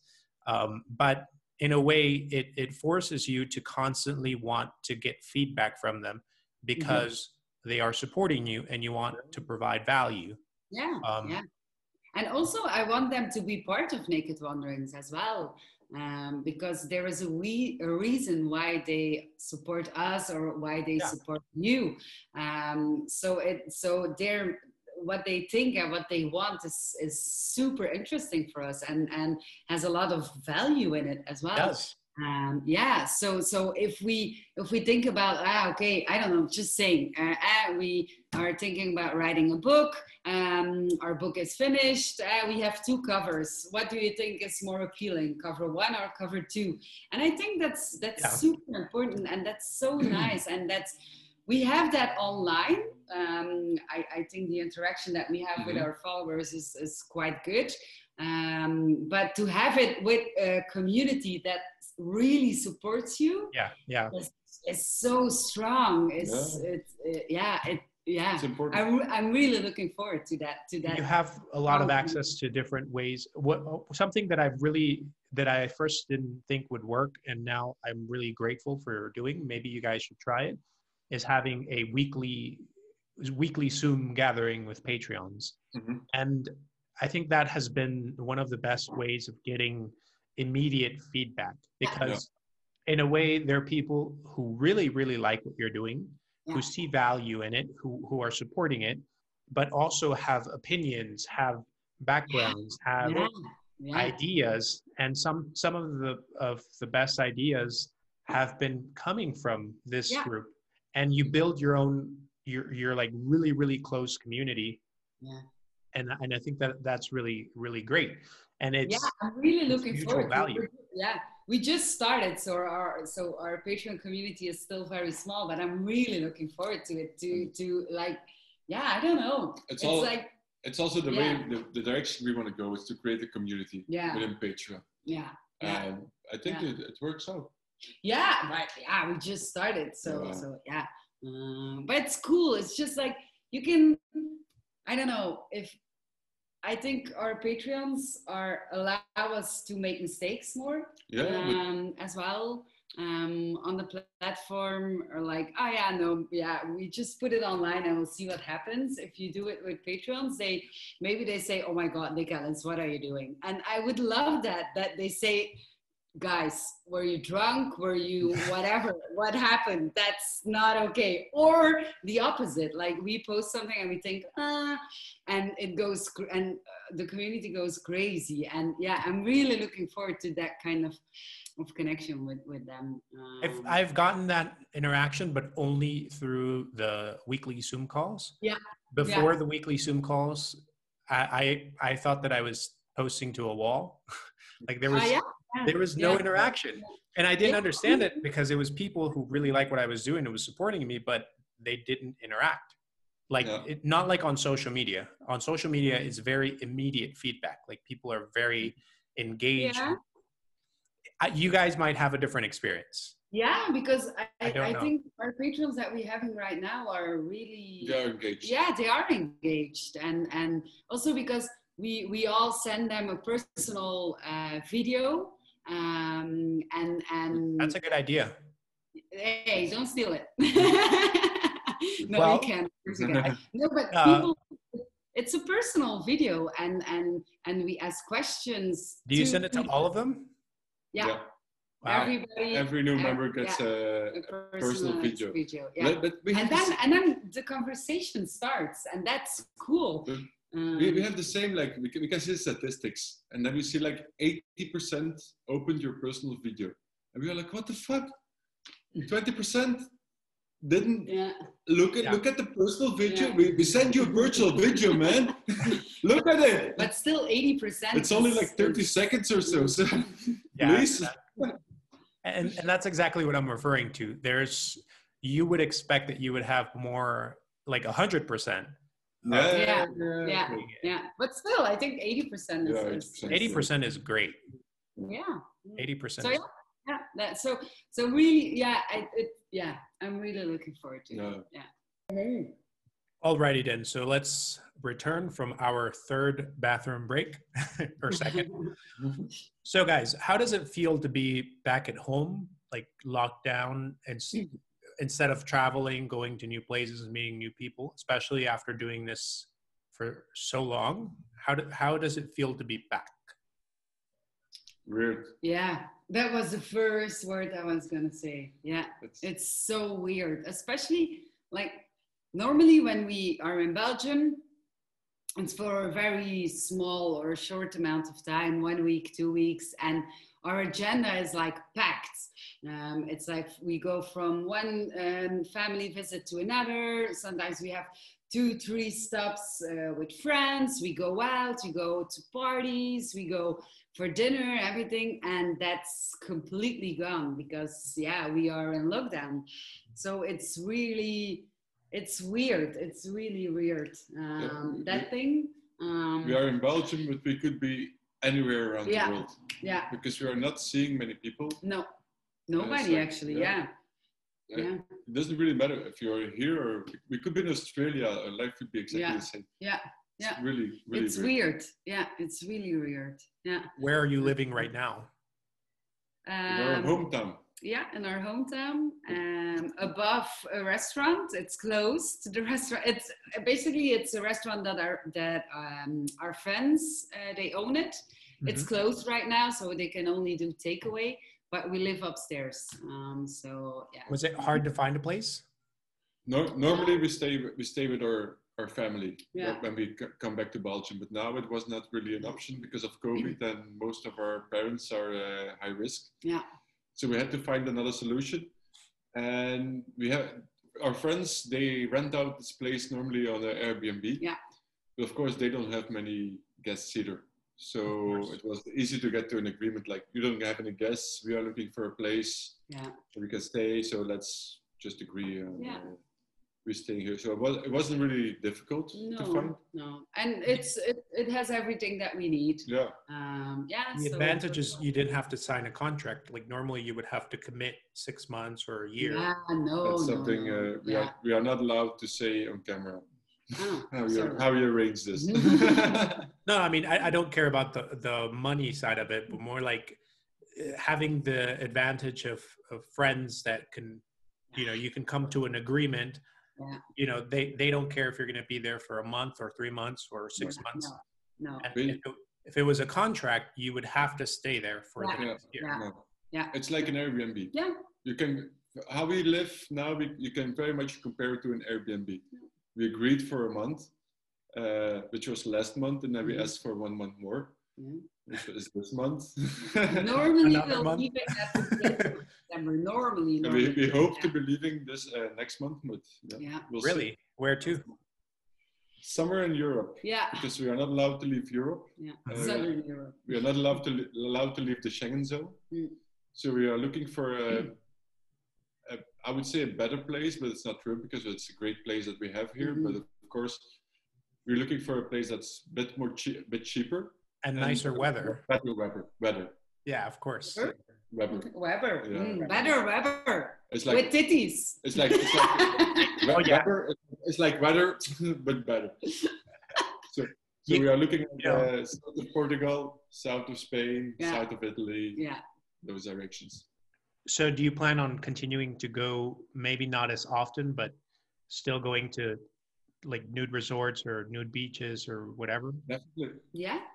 Is the weather Yes. nice there? Like I have no intention to stop what we are doing. No. Most of all because we don't really we, we don't have a home. It's like we, we stay in apartments that's owned by a friend of us, but so we definitely want to continue what we are doing. so no interest in, in staying staying there. No. No. And what do you what are you dedicating your time to right now? I'm pretty sure you have a lot of free time, a lot of time to think. What are you working Uh, we on? do, but also we we spend a lot of time working on projects, naked wanderings projects, and all, and What are those projects? Wanderings projects, like side projects, like like what Nick talked about earlier, like um, helping businesses to grow and to help them to uh, be present online. And it's not under the name Naked Wanderings, but it's work for us, and we're helping them. So that's also a side project um, that we do uh, from Naked Wanderings. It's, Um, it's also for the, the last three years, everything we did was based on the idea that people could travel. So we lost. you eat the inside of your apple? Sorry, Nick. the Mex- I do. Mexican style. Wow. Well, I'm like the only person that I know that does this, so I, interesting. Yeah. Sorry. Continue. so, but the income wise, we lost, we lost a lot because people can't travel anymore. And all, our whole idea was based on that. So now we are looking on at different ways, different ways on, on one side to earn money. Mm. Uh, so, so we can keep doing what we're doing. yeah. and also like we are stuck uh, we need to be naked wanderings has to has to keep keep going Mhm. so we had to turn back from uh, two blog posts a week to one just because we don't have the inspiration anymore Mhm. like when we are stuck don't we have the material. people, we don't go like to what do you write about? That's the Yeah. same problem I have. It's like I, I really enjoyed making entertaining videos about traveling and going to Mhm. places and doing things and having events. And like now it's like, oh, what do I do? Well, I'm going to make a video about me painting uh, my bed or like the, the walls or Yeah. but yeah, on the other hand, we adjust and we just do new things. Like we, Mhm. we launched uh, this week the newest news show. It's going to be a series of episodes on uh, on YouTube, hmm and it's just because we are at home like 95% of the time, and we spend our time on the internet. We're looking at a lot of things about nudism, naturism. It's it's what we do, and a lot of those things we want to share with other people we could write blog posts about it, but it would be maybe kind of boring. So we, we just we thought like we're gonna put it in, into videos, and it's the first time that we start to take video really seriously. Mm. And it, it was we really even added it. it was really great. fun. It's Well, a- I feel like you guys have been inspired in so many ways. It was really cool. It's the first time we, we actually got videos. yeah. Like we- made other videos before, but it's just it's always one take, and we have to repeat until we get the take Yeah. done. And now we, we, we cut it, we cut and paste, and it's it's it's funny. And also, like what we, our videos were most of the times on Instagram. Oh my god, we're most of the time on Instagram on the stories, and the thing is, it doesn't really matter if you make mistakes or you you you can't find the right words or you say stupid things because it's it's Instagram. It's a story. It's the story behind what we do. So it doesn't really matter. Um, but we thought, yeah, now that it's yeah on on YouTube and it's gonna be a series, maybe we need to We- it some serious. we explore the options and we'll see what it brings us. Yeah, yeah, yeah. We'll see. So what's what's the future of Naked Wanderings? Just right now, Um, apparently you guys are in a, a time where you have the time and the ability to explore, mhm. to try new things, and see what works. Yeah. Mhm. I think on a on a personal level for me, um, it would be great that we had the um, the power to um, how do I say it? to um, uh, yeah I don't know I don't know how to Mhm. say it. um, like like we inspire um, our followers and our readers and and they love what we do and it would be a, a it would be awesome if we could inspire naturist businesses as well with what we do and that would be on a personal level that would be a huge accomplishment that um, that naturist businesses say like, hey, you guys are doing great. Um, you have the formula. Um, please help us because if we help them, they also promoting naturism and they also want to make naturism bigger and greater and more awesome. So in a way, we are still promoting naturism, not on a not on followers level, but through businesses, and that would be, for me personally, a personal um, achievement. And it's also we are aiming yeah. for uh, financial independence, uh, which means that uh, we can actually choose which places we go without any financial ideas. And the idea is like lots of people ask us, why haven't you been to Australia, New Zealand, South Africa? Just because of, those places are expensive. Super expensive. Uh, and for us, like we live on a tight budget. We live on uh, our savings for a part. And every month we stay in uh, Australia, we can stay for three, four months in South America. Mm-hmm. Wow. So the choice is always uh, yeah. influenced by money. Yeah. And we, we would like to get rid of that. And yeah. uh, the, only, the only way we can do it is to earn enough money so we are not dependent anymore on uh, and it would be the best for our blog as well because now our blog is only to the places that we can afford to travel mm-hmm. to um, while if we don't if money is not a, not a topic mm-hmm. anymore we could travel everywhere where naturist opportunities are and our blog would be more complete and more attractive to other people and more people. But the future of naked wanderings is definitely more of what has been. Yeah yeah. We want to keep doing this. Yeah. we want to keep traveling to places. We want to explore naturism in the corners of the world. Yeah and talk about it. And talk about it. Yeah. Let's see like yeah. show show people like this is how this is cool thing. Like yeah. you have to try this. The greatest opportunity that covid has provided us is the ability to collaborate a little bit more with our community yeah yeah when i started when i lost my channel on youtube I tried to implement a similar strategy on Vimeo. It didn't mm-hmm. work because Vimeo has a smaller audience. The algorithm isn't as great. It's different, and and yeah. it's something that I didn't like. There, there is a, a great opportunity because there's a more engaged community when it comes to naturism. Mm-hmm. But then again, if I think my problem is motivation. So I really started enjoying Twitter, and what I really enjoyed about Twitter is that it allows you to have like an immediate interaction with a lot of people. Yeah. yeah.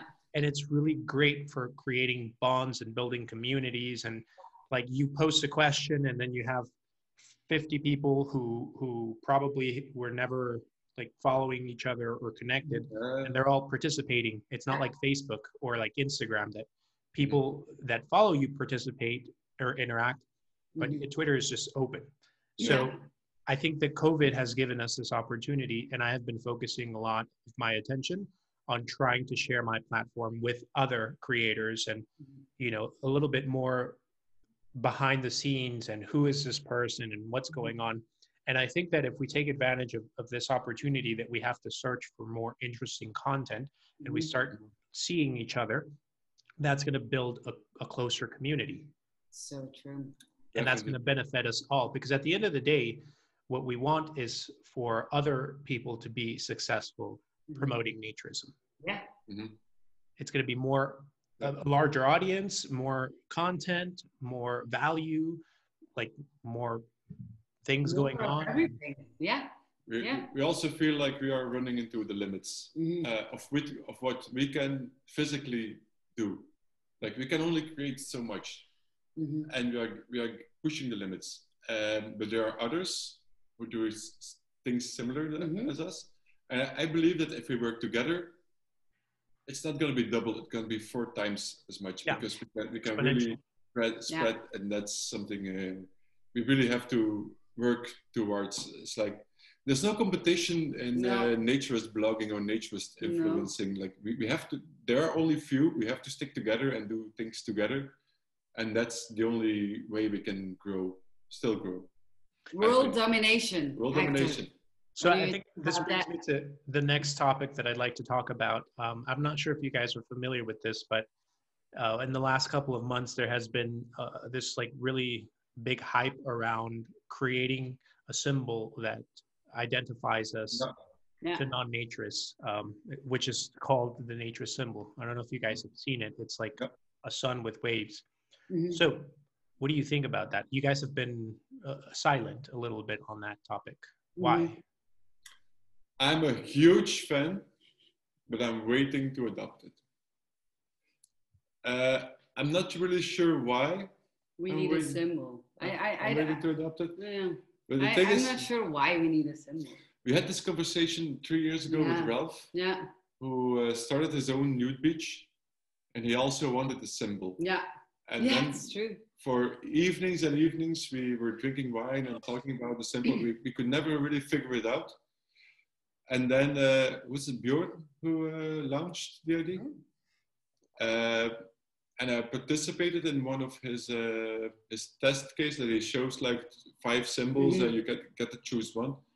And I really pushed that it had to be easy because some symbols were really complicated, and I, I really pushed like people have to be able to paint it on the wall. They have to pay, be able to to write it down, like to. And if you have no artistic uh, background like me, it's like I can, I can, I can't. This symbol I can make. Like I can make a sun and a couple of waves. Something more difficult I could I could not do. Um, so, what was I going to say? Yeah, I'm definitely uh, a fan of the symbol, but the question is how do we spread it? Because there's so many different uh, authorities within naturism that it's going to be very hard to spread.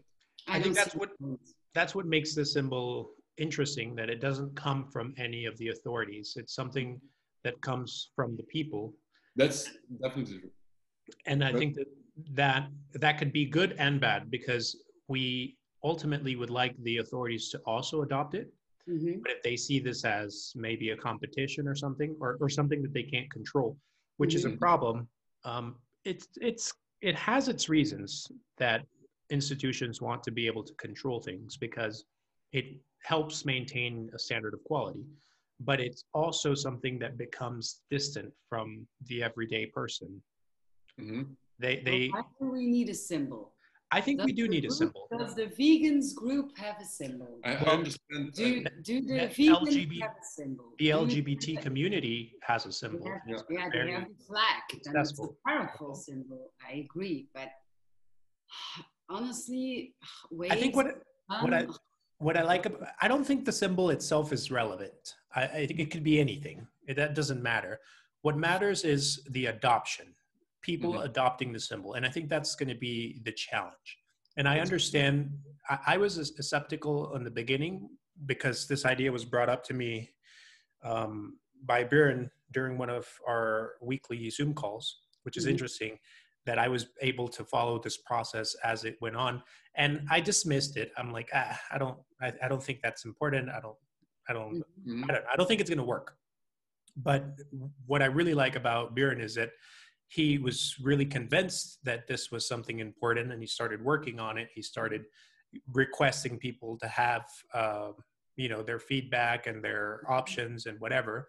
And I just really liked the way that he he managed it. There was a point where I was upset because I really liked one of those symbols that had um, a naked person yeah, it was it was like a triangle with yeah. waves. Yeah. That already that already exists. That Yeah. is a symbol in in Fra- in uh, in Europe. That's a huge symbol. The triangle and with two lines, and then the Oh, naked yeah. woman. Is, people wear it um, as. Um, I didn't know that, but I really like that symbol because for me, I wanted it to be obvious. But Mhm. what I really liked about the explanation that they gave me is that it's important for a symbol to be identified within a community that can help you approach someone else and identify them without without everyone knowing in your face that it's Mhm. that it has to do with nudity. If it was too explicit, a lot of people would not use it. mhm. Um, Yeah. But I do think it's important to have something that can help us identify each other. I, I do see value in, in having a symbol. It, it has its advantages. I mean, it doesn't hurt. It definitely doesn't hurt to have a symbol. No, yeah, But it's a lot of time and effort. And I, the way that it, they have been handling it, I see a lot of excitement around this. Mhm. Mhm. Yeah, yeah, it's it's being picked up much more than I would ever expect. Mhm. So I- we see I it, can- yeah, we see it moving. Mhm. that's But- great. It's not going to be adopted by the federations. But does it really matter? Like, let's talk about federations. Let's talk about let's talk about the INF. oh, No, I'm gonna pass on that one.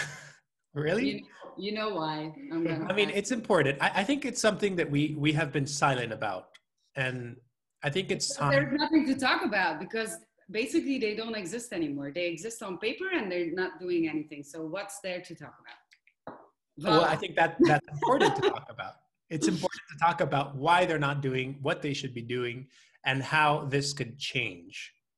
So, we, we were considering this when we launched our Patreon. Like, should we say like the there are Our lots of tagline. there are lots of naturist federations uh, who don't do anything for naturism and who, who get a lot of members.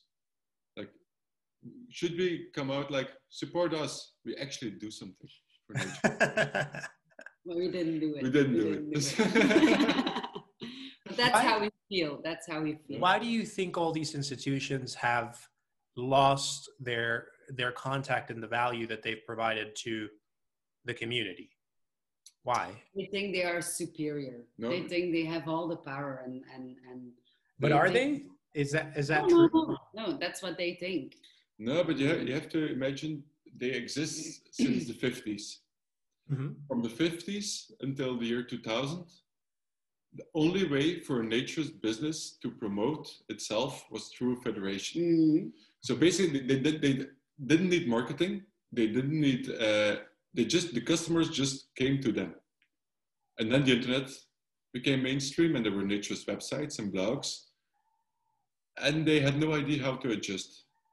So they stuck with the old principle, and they all of them lost members. They're, they're, I can imagine.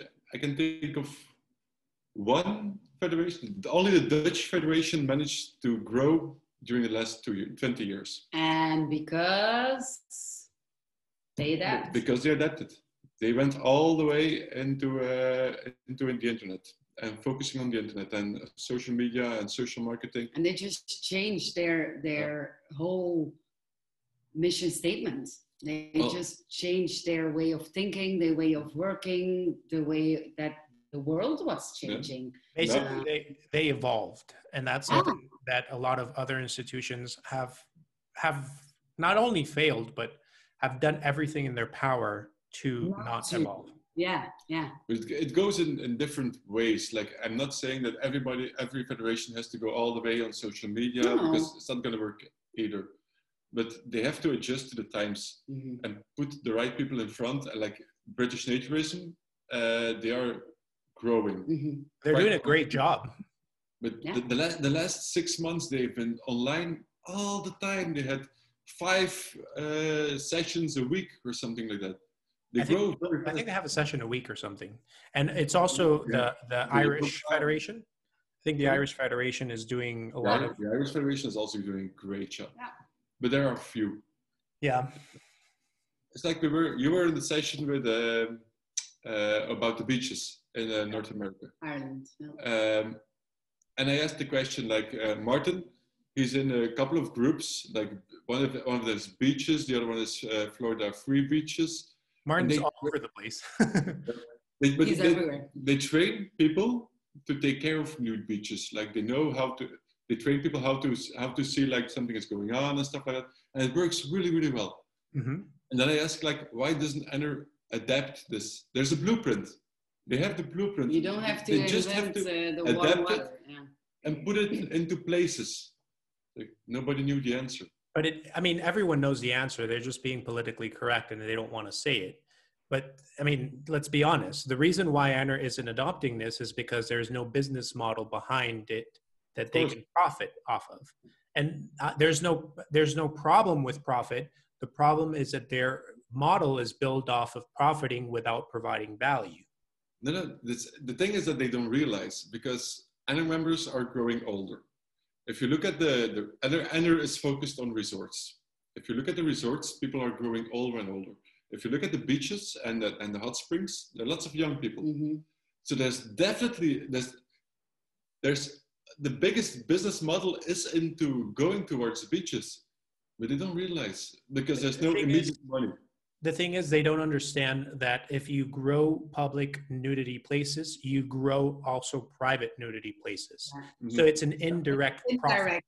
Yeah. of course. And that's something that definitely happened in Mexico. As soon as the F- Zipolite festival took off, naturism naturally exploded because mm-hmm. More and more people found out about it, had the opportunity to experience it, go back home, and they don't want to wait until next year or in six months that before they could return and have another nude experience. Mm-hmm. They want to have options around where they live and Yeah. that creates the need to start more communities and the federations have a platform and legitimacy that they can use to connect and build mm-hmm. those communities and at the end of the day it's it's a chain of value that you're providing Mhm. that you can profit off of Mhm. federation it's it's probably going to take a while but if the mexican federation continues to go in that direction i'm sure that in several years we're going to have thousands of members and that's going to be profitable for the institution Yeah. Well, a couple of years ago, um, at the time, I thought that the, the goal of the federation was to uh, create more naturists. So I was talking to the, the president of the Belgian Federation, and he was talking about uh, promotion promotions they were doing, and they were going to the nude beach. And I was thinking, like, why are you going to the nude beach? Those people are already naturists. You don't have to convince them. Yeah. But he said they are not members of the federation yet. So their goal is to gain more members. Mhm. It's not really, of course, their goal is also to gain more naturists, but at first it's gain more members. And if you want to get members to a federation, you go to a nude beach. And that's, it's a, it's a lot, the logic behind it is interesting, but it's also, it's something, something like, I know doesn't, doesn't really get like, there's so much potential in the nude Mhm. beaches.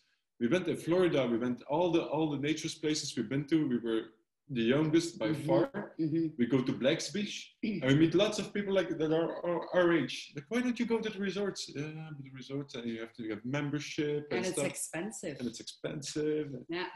Yeah. So that's where their, their focus should be.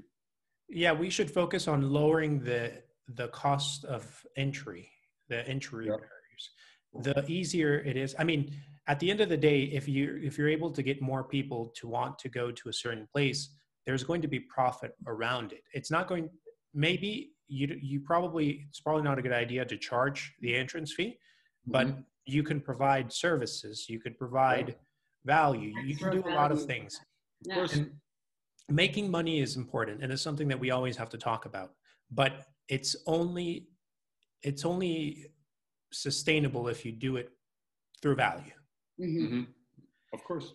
And if the federations understood that and and they would work more on creating these public places people would see value in what they're doing if i see that a federation is responsible for having three four five six nude beaches i'm going to want to support that Mhm. because i like having more options of nude beaches Mhm. but if i if i see that it's this really difficult club system in which you have to first get a membership a $50 $80 mm-hmm. membership it's it's it's really expensive you get the membership in order to have a discount or being able to enter to a place where the ambience is not something that you're interested in so it makes no sense for you to pay so mm-hmm. much money and not get in return something that you like or that you're looking Yeah. for. Yeah. Mm-hmm. And going to a, a nude beach is not free. People think that it's free. It's not free. You're paying indirectly, but Mhm. It it gives you the opportunity of meeting more people that are within your same demographic. But that again creates needs. People need to have services and products around that, and that's something that is not being taken advantage of. Mhm. And that's a movement we've seen a lot in, uh, in Europe the last couple of years. Like before, um, when you wanted to go to a naturist resort, you had to be a member of a federation. So the federation pushes that idea on the resorts and they say, okay, you can be affiliate, affiliated with us, but you have to, every, everyone who comes here has to become a member.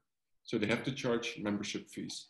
And then some resorts said, whatever, I don't need the marketing Yeah. from the Naturist Federation. Because gonna do my own thing. Do And. I'm not going to charge membership fees. So people who come for the first time don't have to pay $50. It's just entrance fee for the room, and that's it. Yeah. And they started to flourish. And the other federations just didn't do anything. So they are moved behind. They are now, France, there's the, fe- a federation of commercial naturist uh, uh, uh, campgrounds Mhm. which is next, and they have more members than the official French Federation. Yeah. Just because pe- people want to go to the commercial places, they are cool. They're, they don't have to pay fees. It's just everybody, everything is inclusive, and actually, it's it's more expensive than going to the clubs. Mhm. But it's it's But- smarter. Yeah.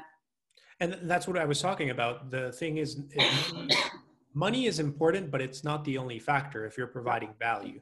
People Mhm. are willing to pay more, Yeah. but they're they're getting way more in return. Yeah. and that's our generation.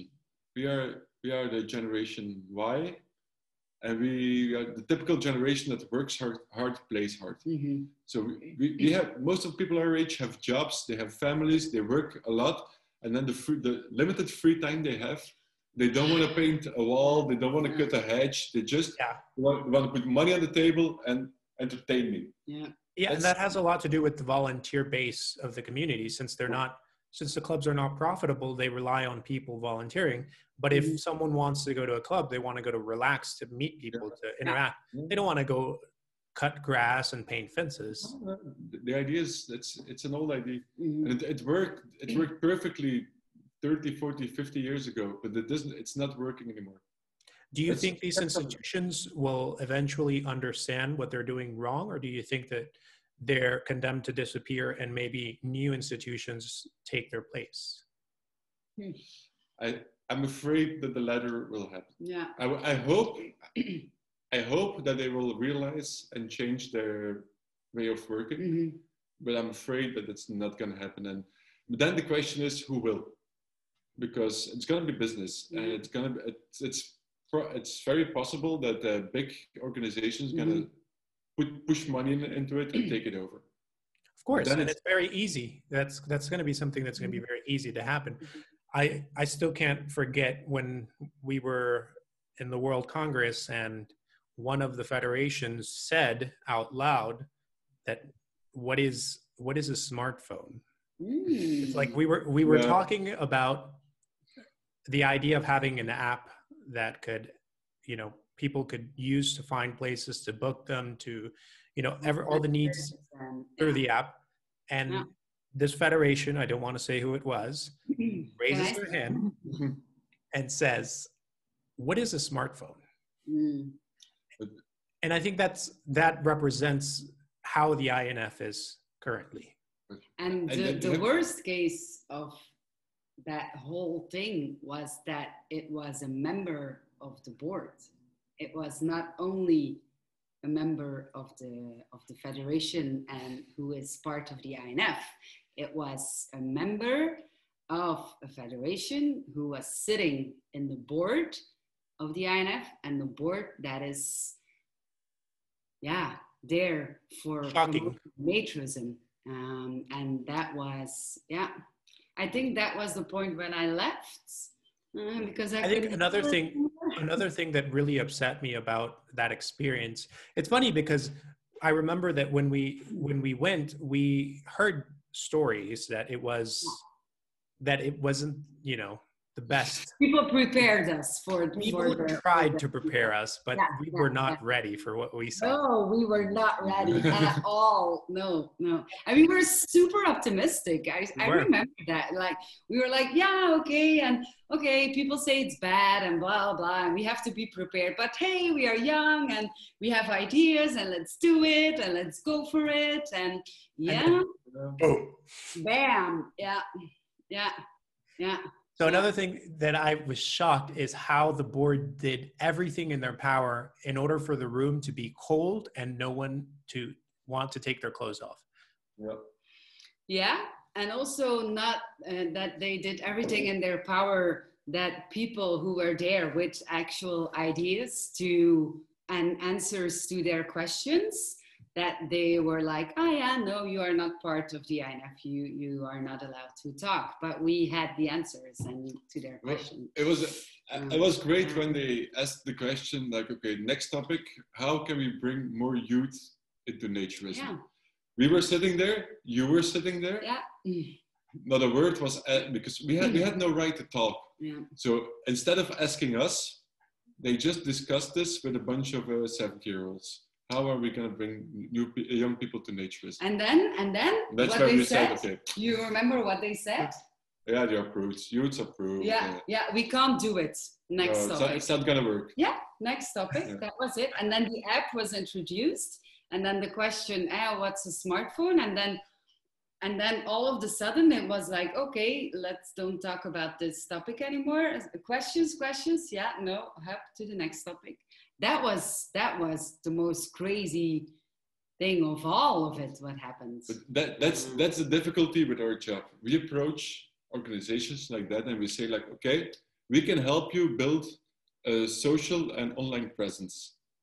It's going to be beneficial for you pay us, but it's going to be beneficial for both because you pay us, so for us it's monetary. For you, you get a bigger presence. You're going to get more members. But we, we present that idea to people who ask, "What is a smartphone?" yeah, And that talks about how distant the institution is from reality and from the needs.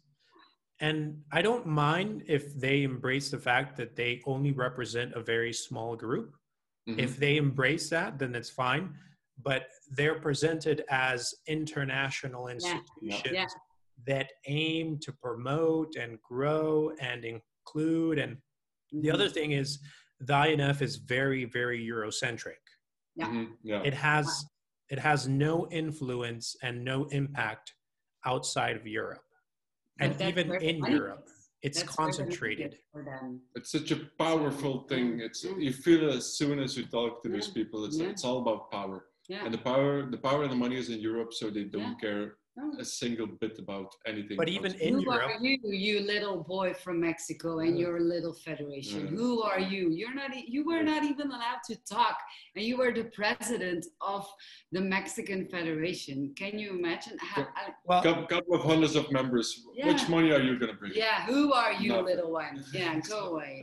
So, which is funny because uh, right now they're going through an election or the, the election was supposed to already take place but because of covid it wasn't possible and they're doing everything in their power to maintain the same people who have the same views who are not interested Mhm. frankly, I mean, I don't know what they're doing there.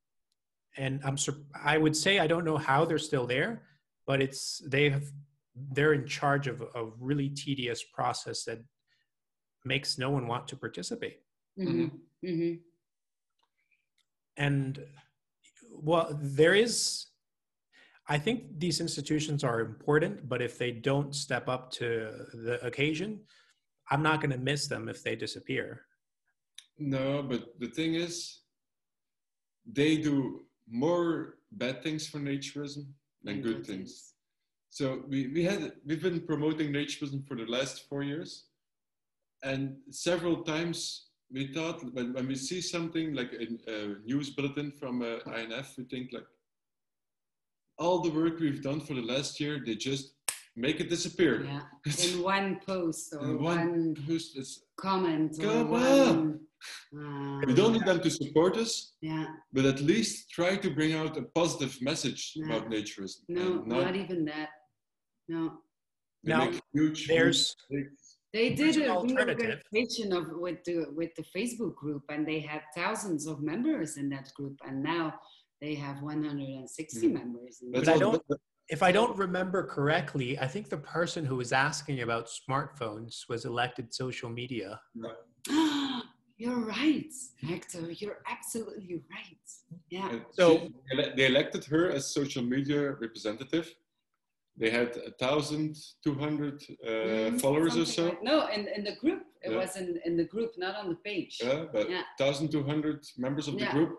Within two weeks, she managed to reduce, reduce it to uh, 120 or something. Yeah, and now she's Like- at 160, and that's Like- uh, two years. Really?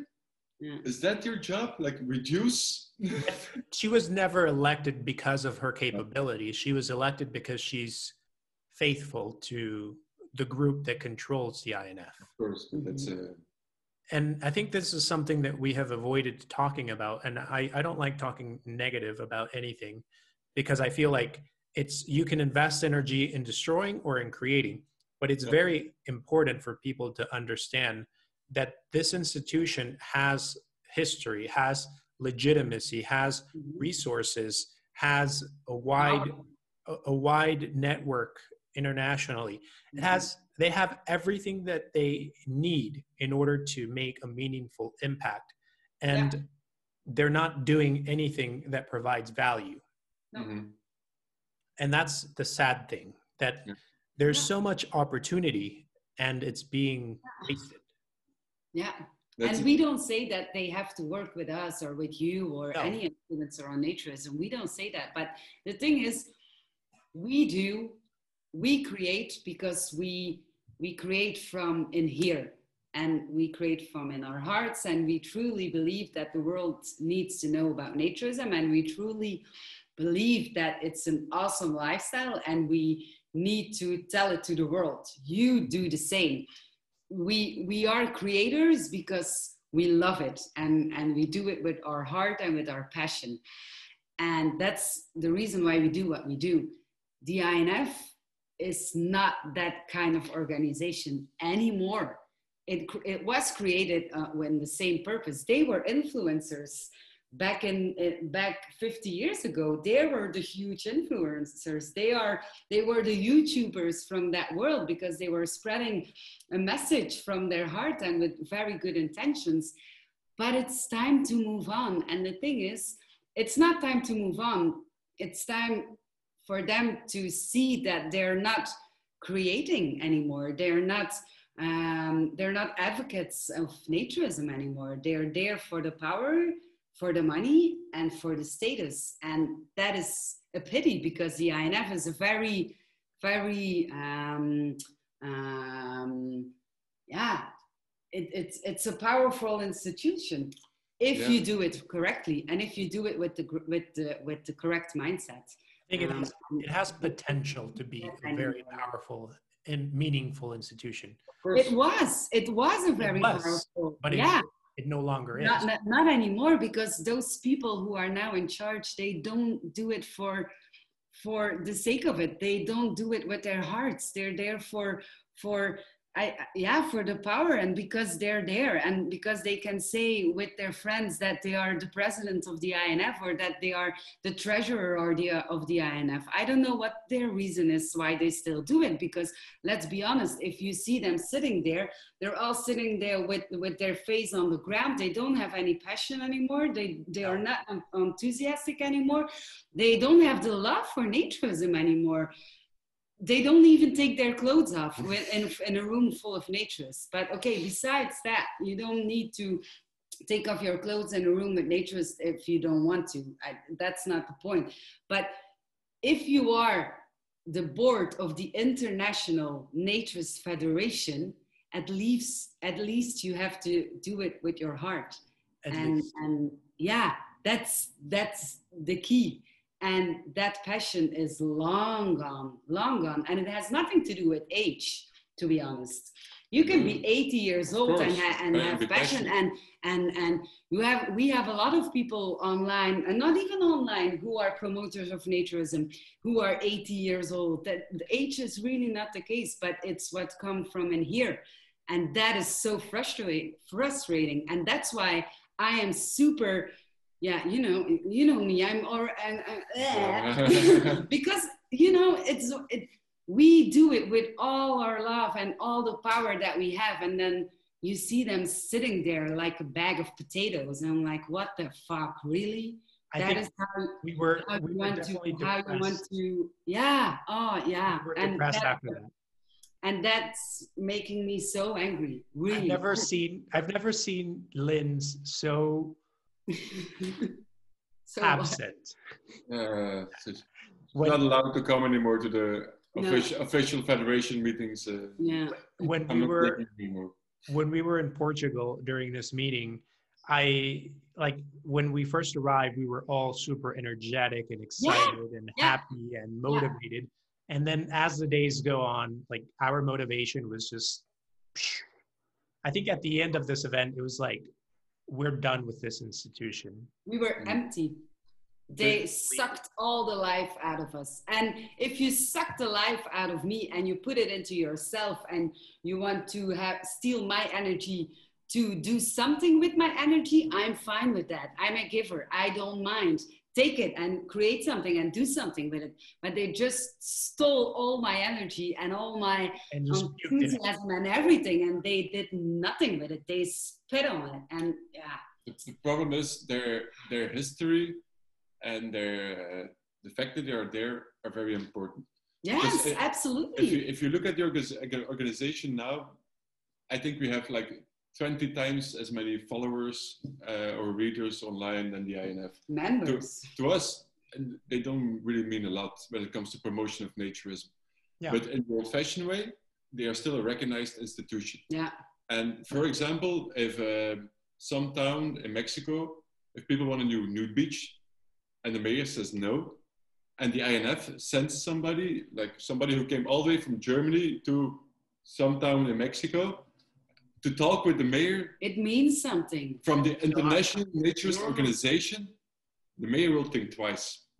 Definitely. And, and that's something, it's, it's a huge power Yeah. behind that. Yeah. It's something that, that- but it's something they don't do. But it's There's so it's- many topics that they could be working on. Like, for example, online censorship.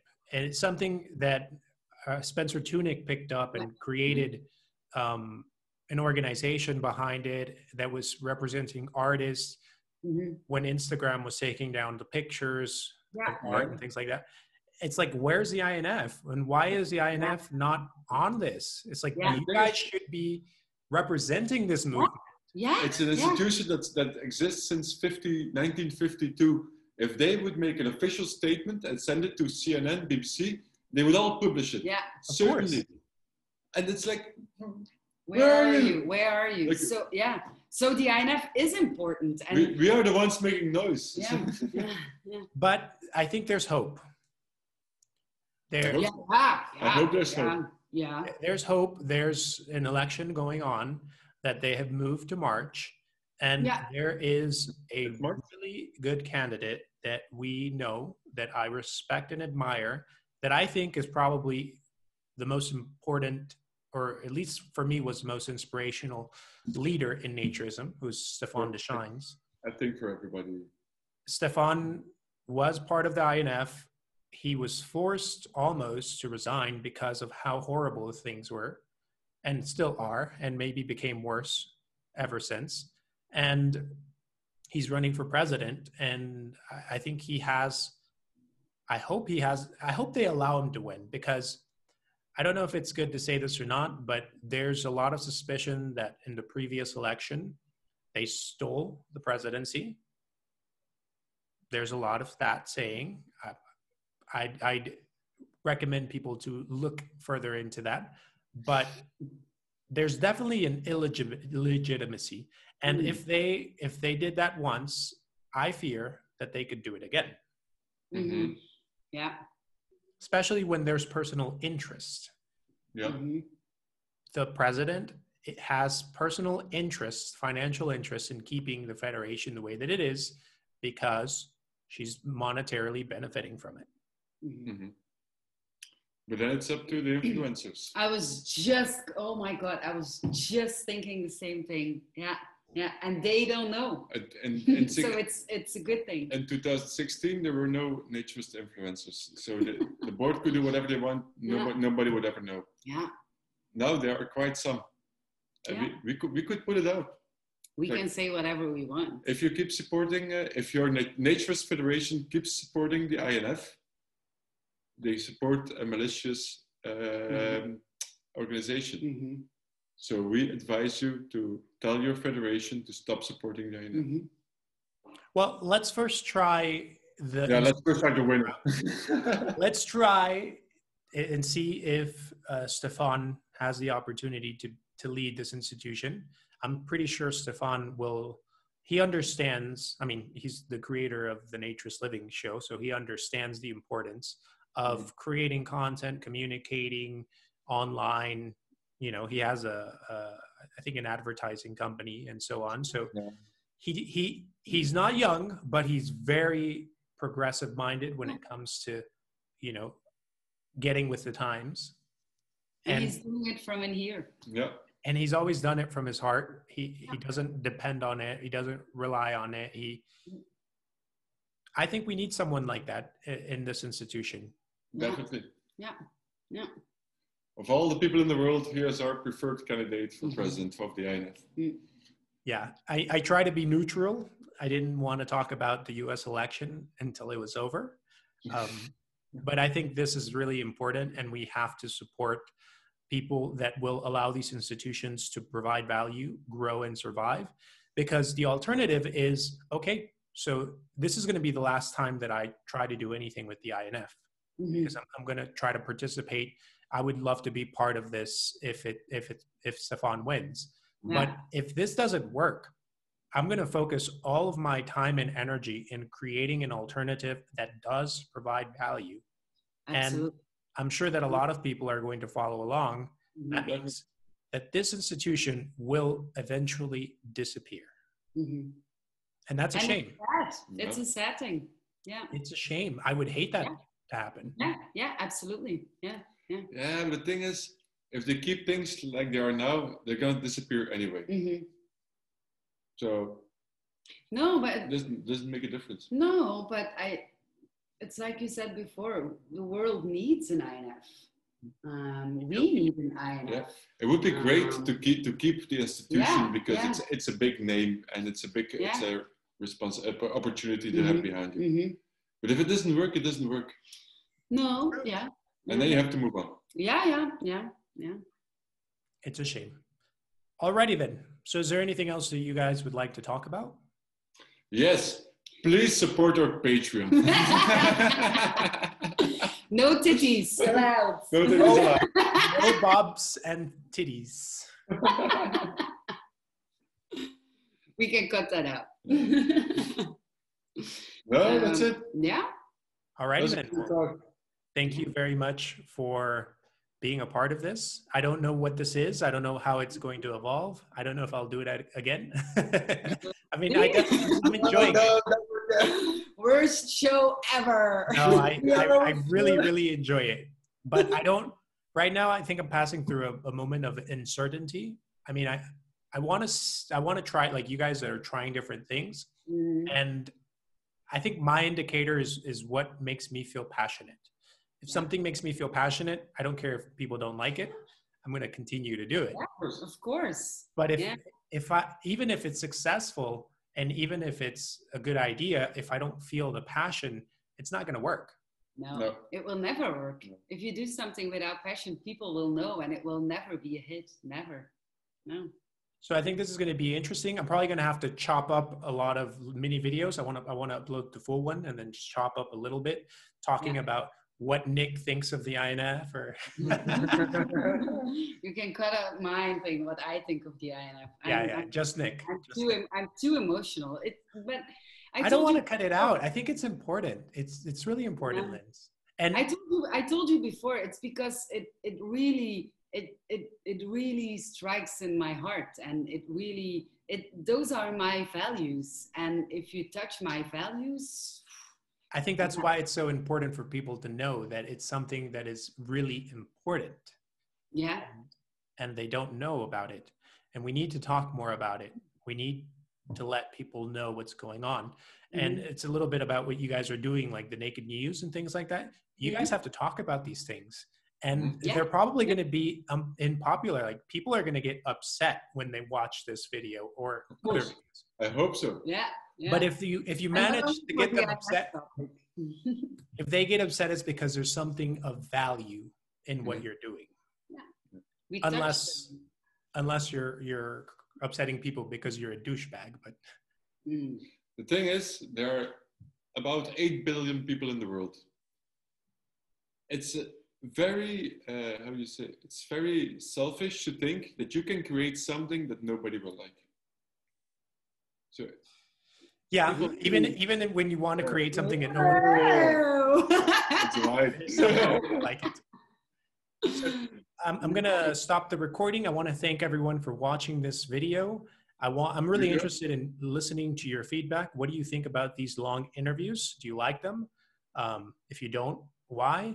And also, I want you guys to check out nakedwanderings.com and also, if you have the opportunity of supporting them on Patreon, that would be patreon.com forward slash naked wanderings. and the more that we support each other, the more that there's more options, there's more content, there's better quality, and ultimately, well, we all receive a benefit from this. So I'm going to stop the recording. Don't go. Thank you guys, and I'll see you in the Thank you next so one. much. Bye bye.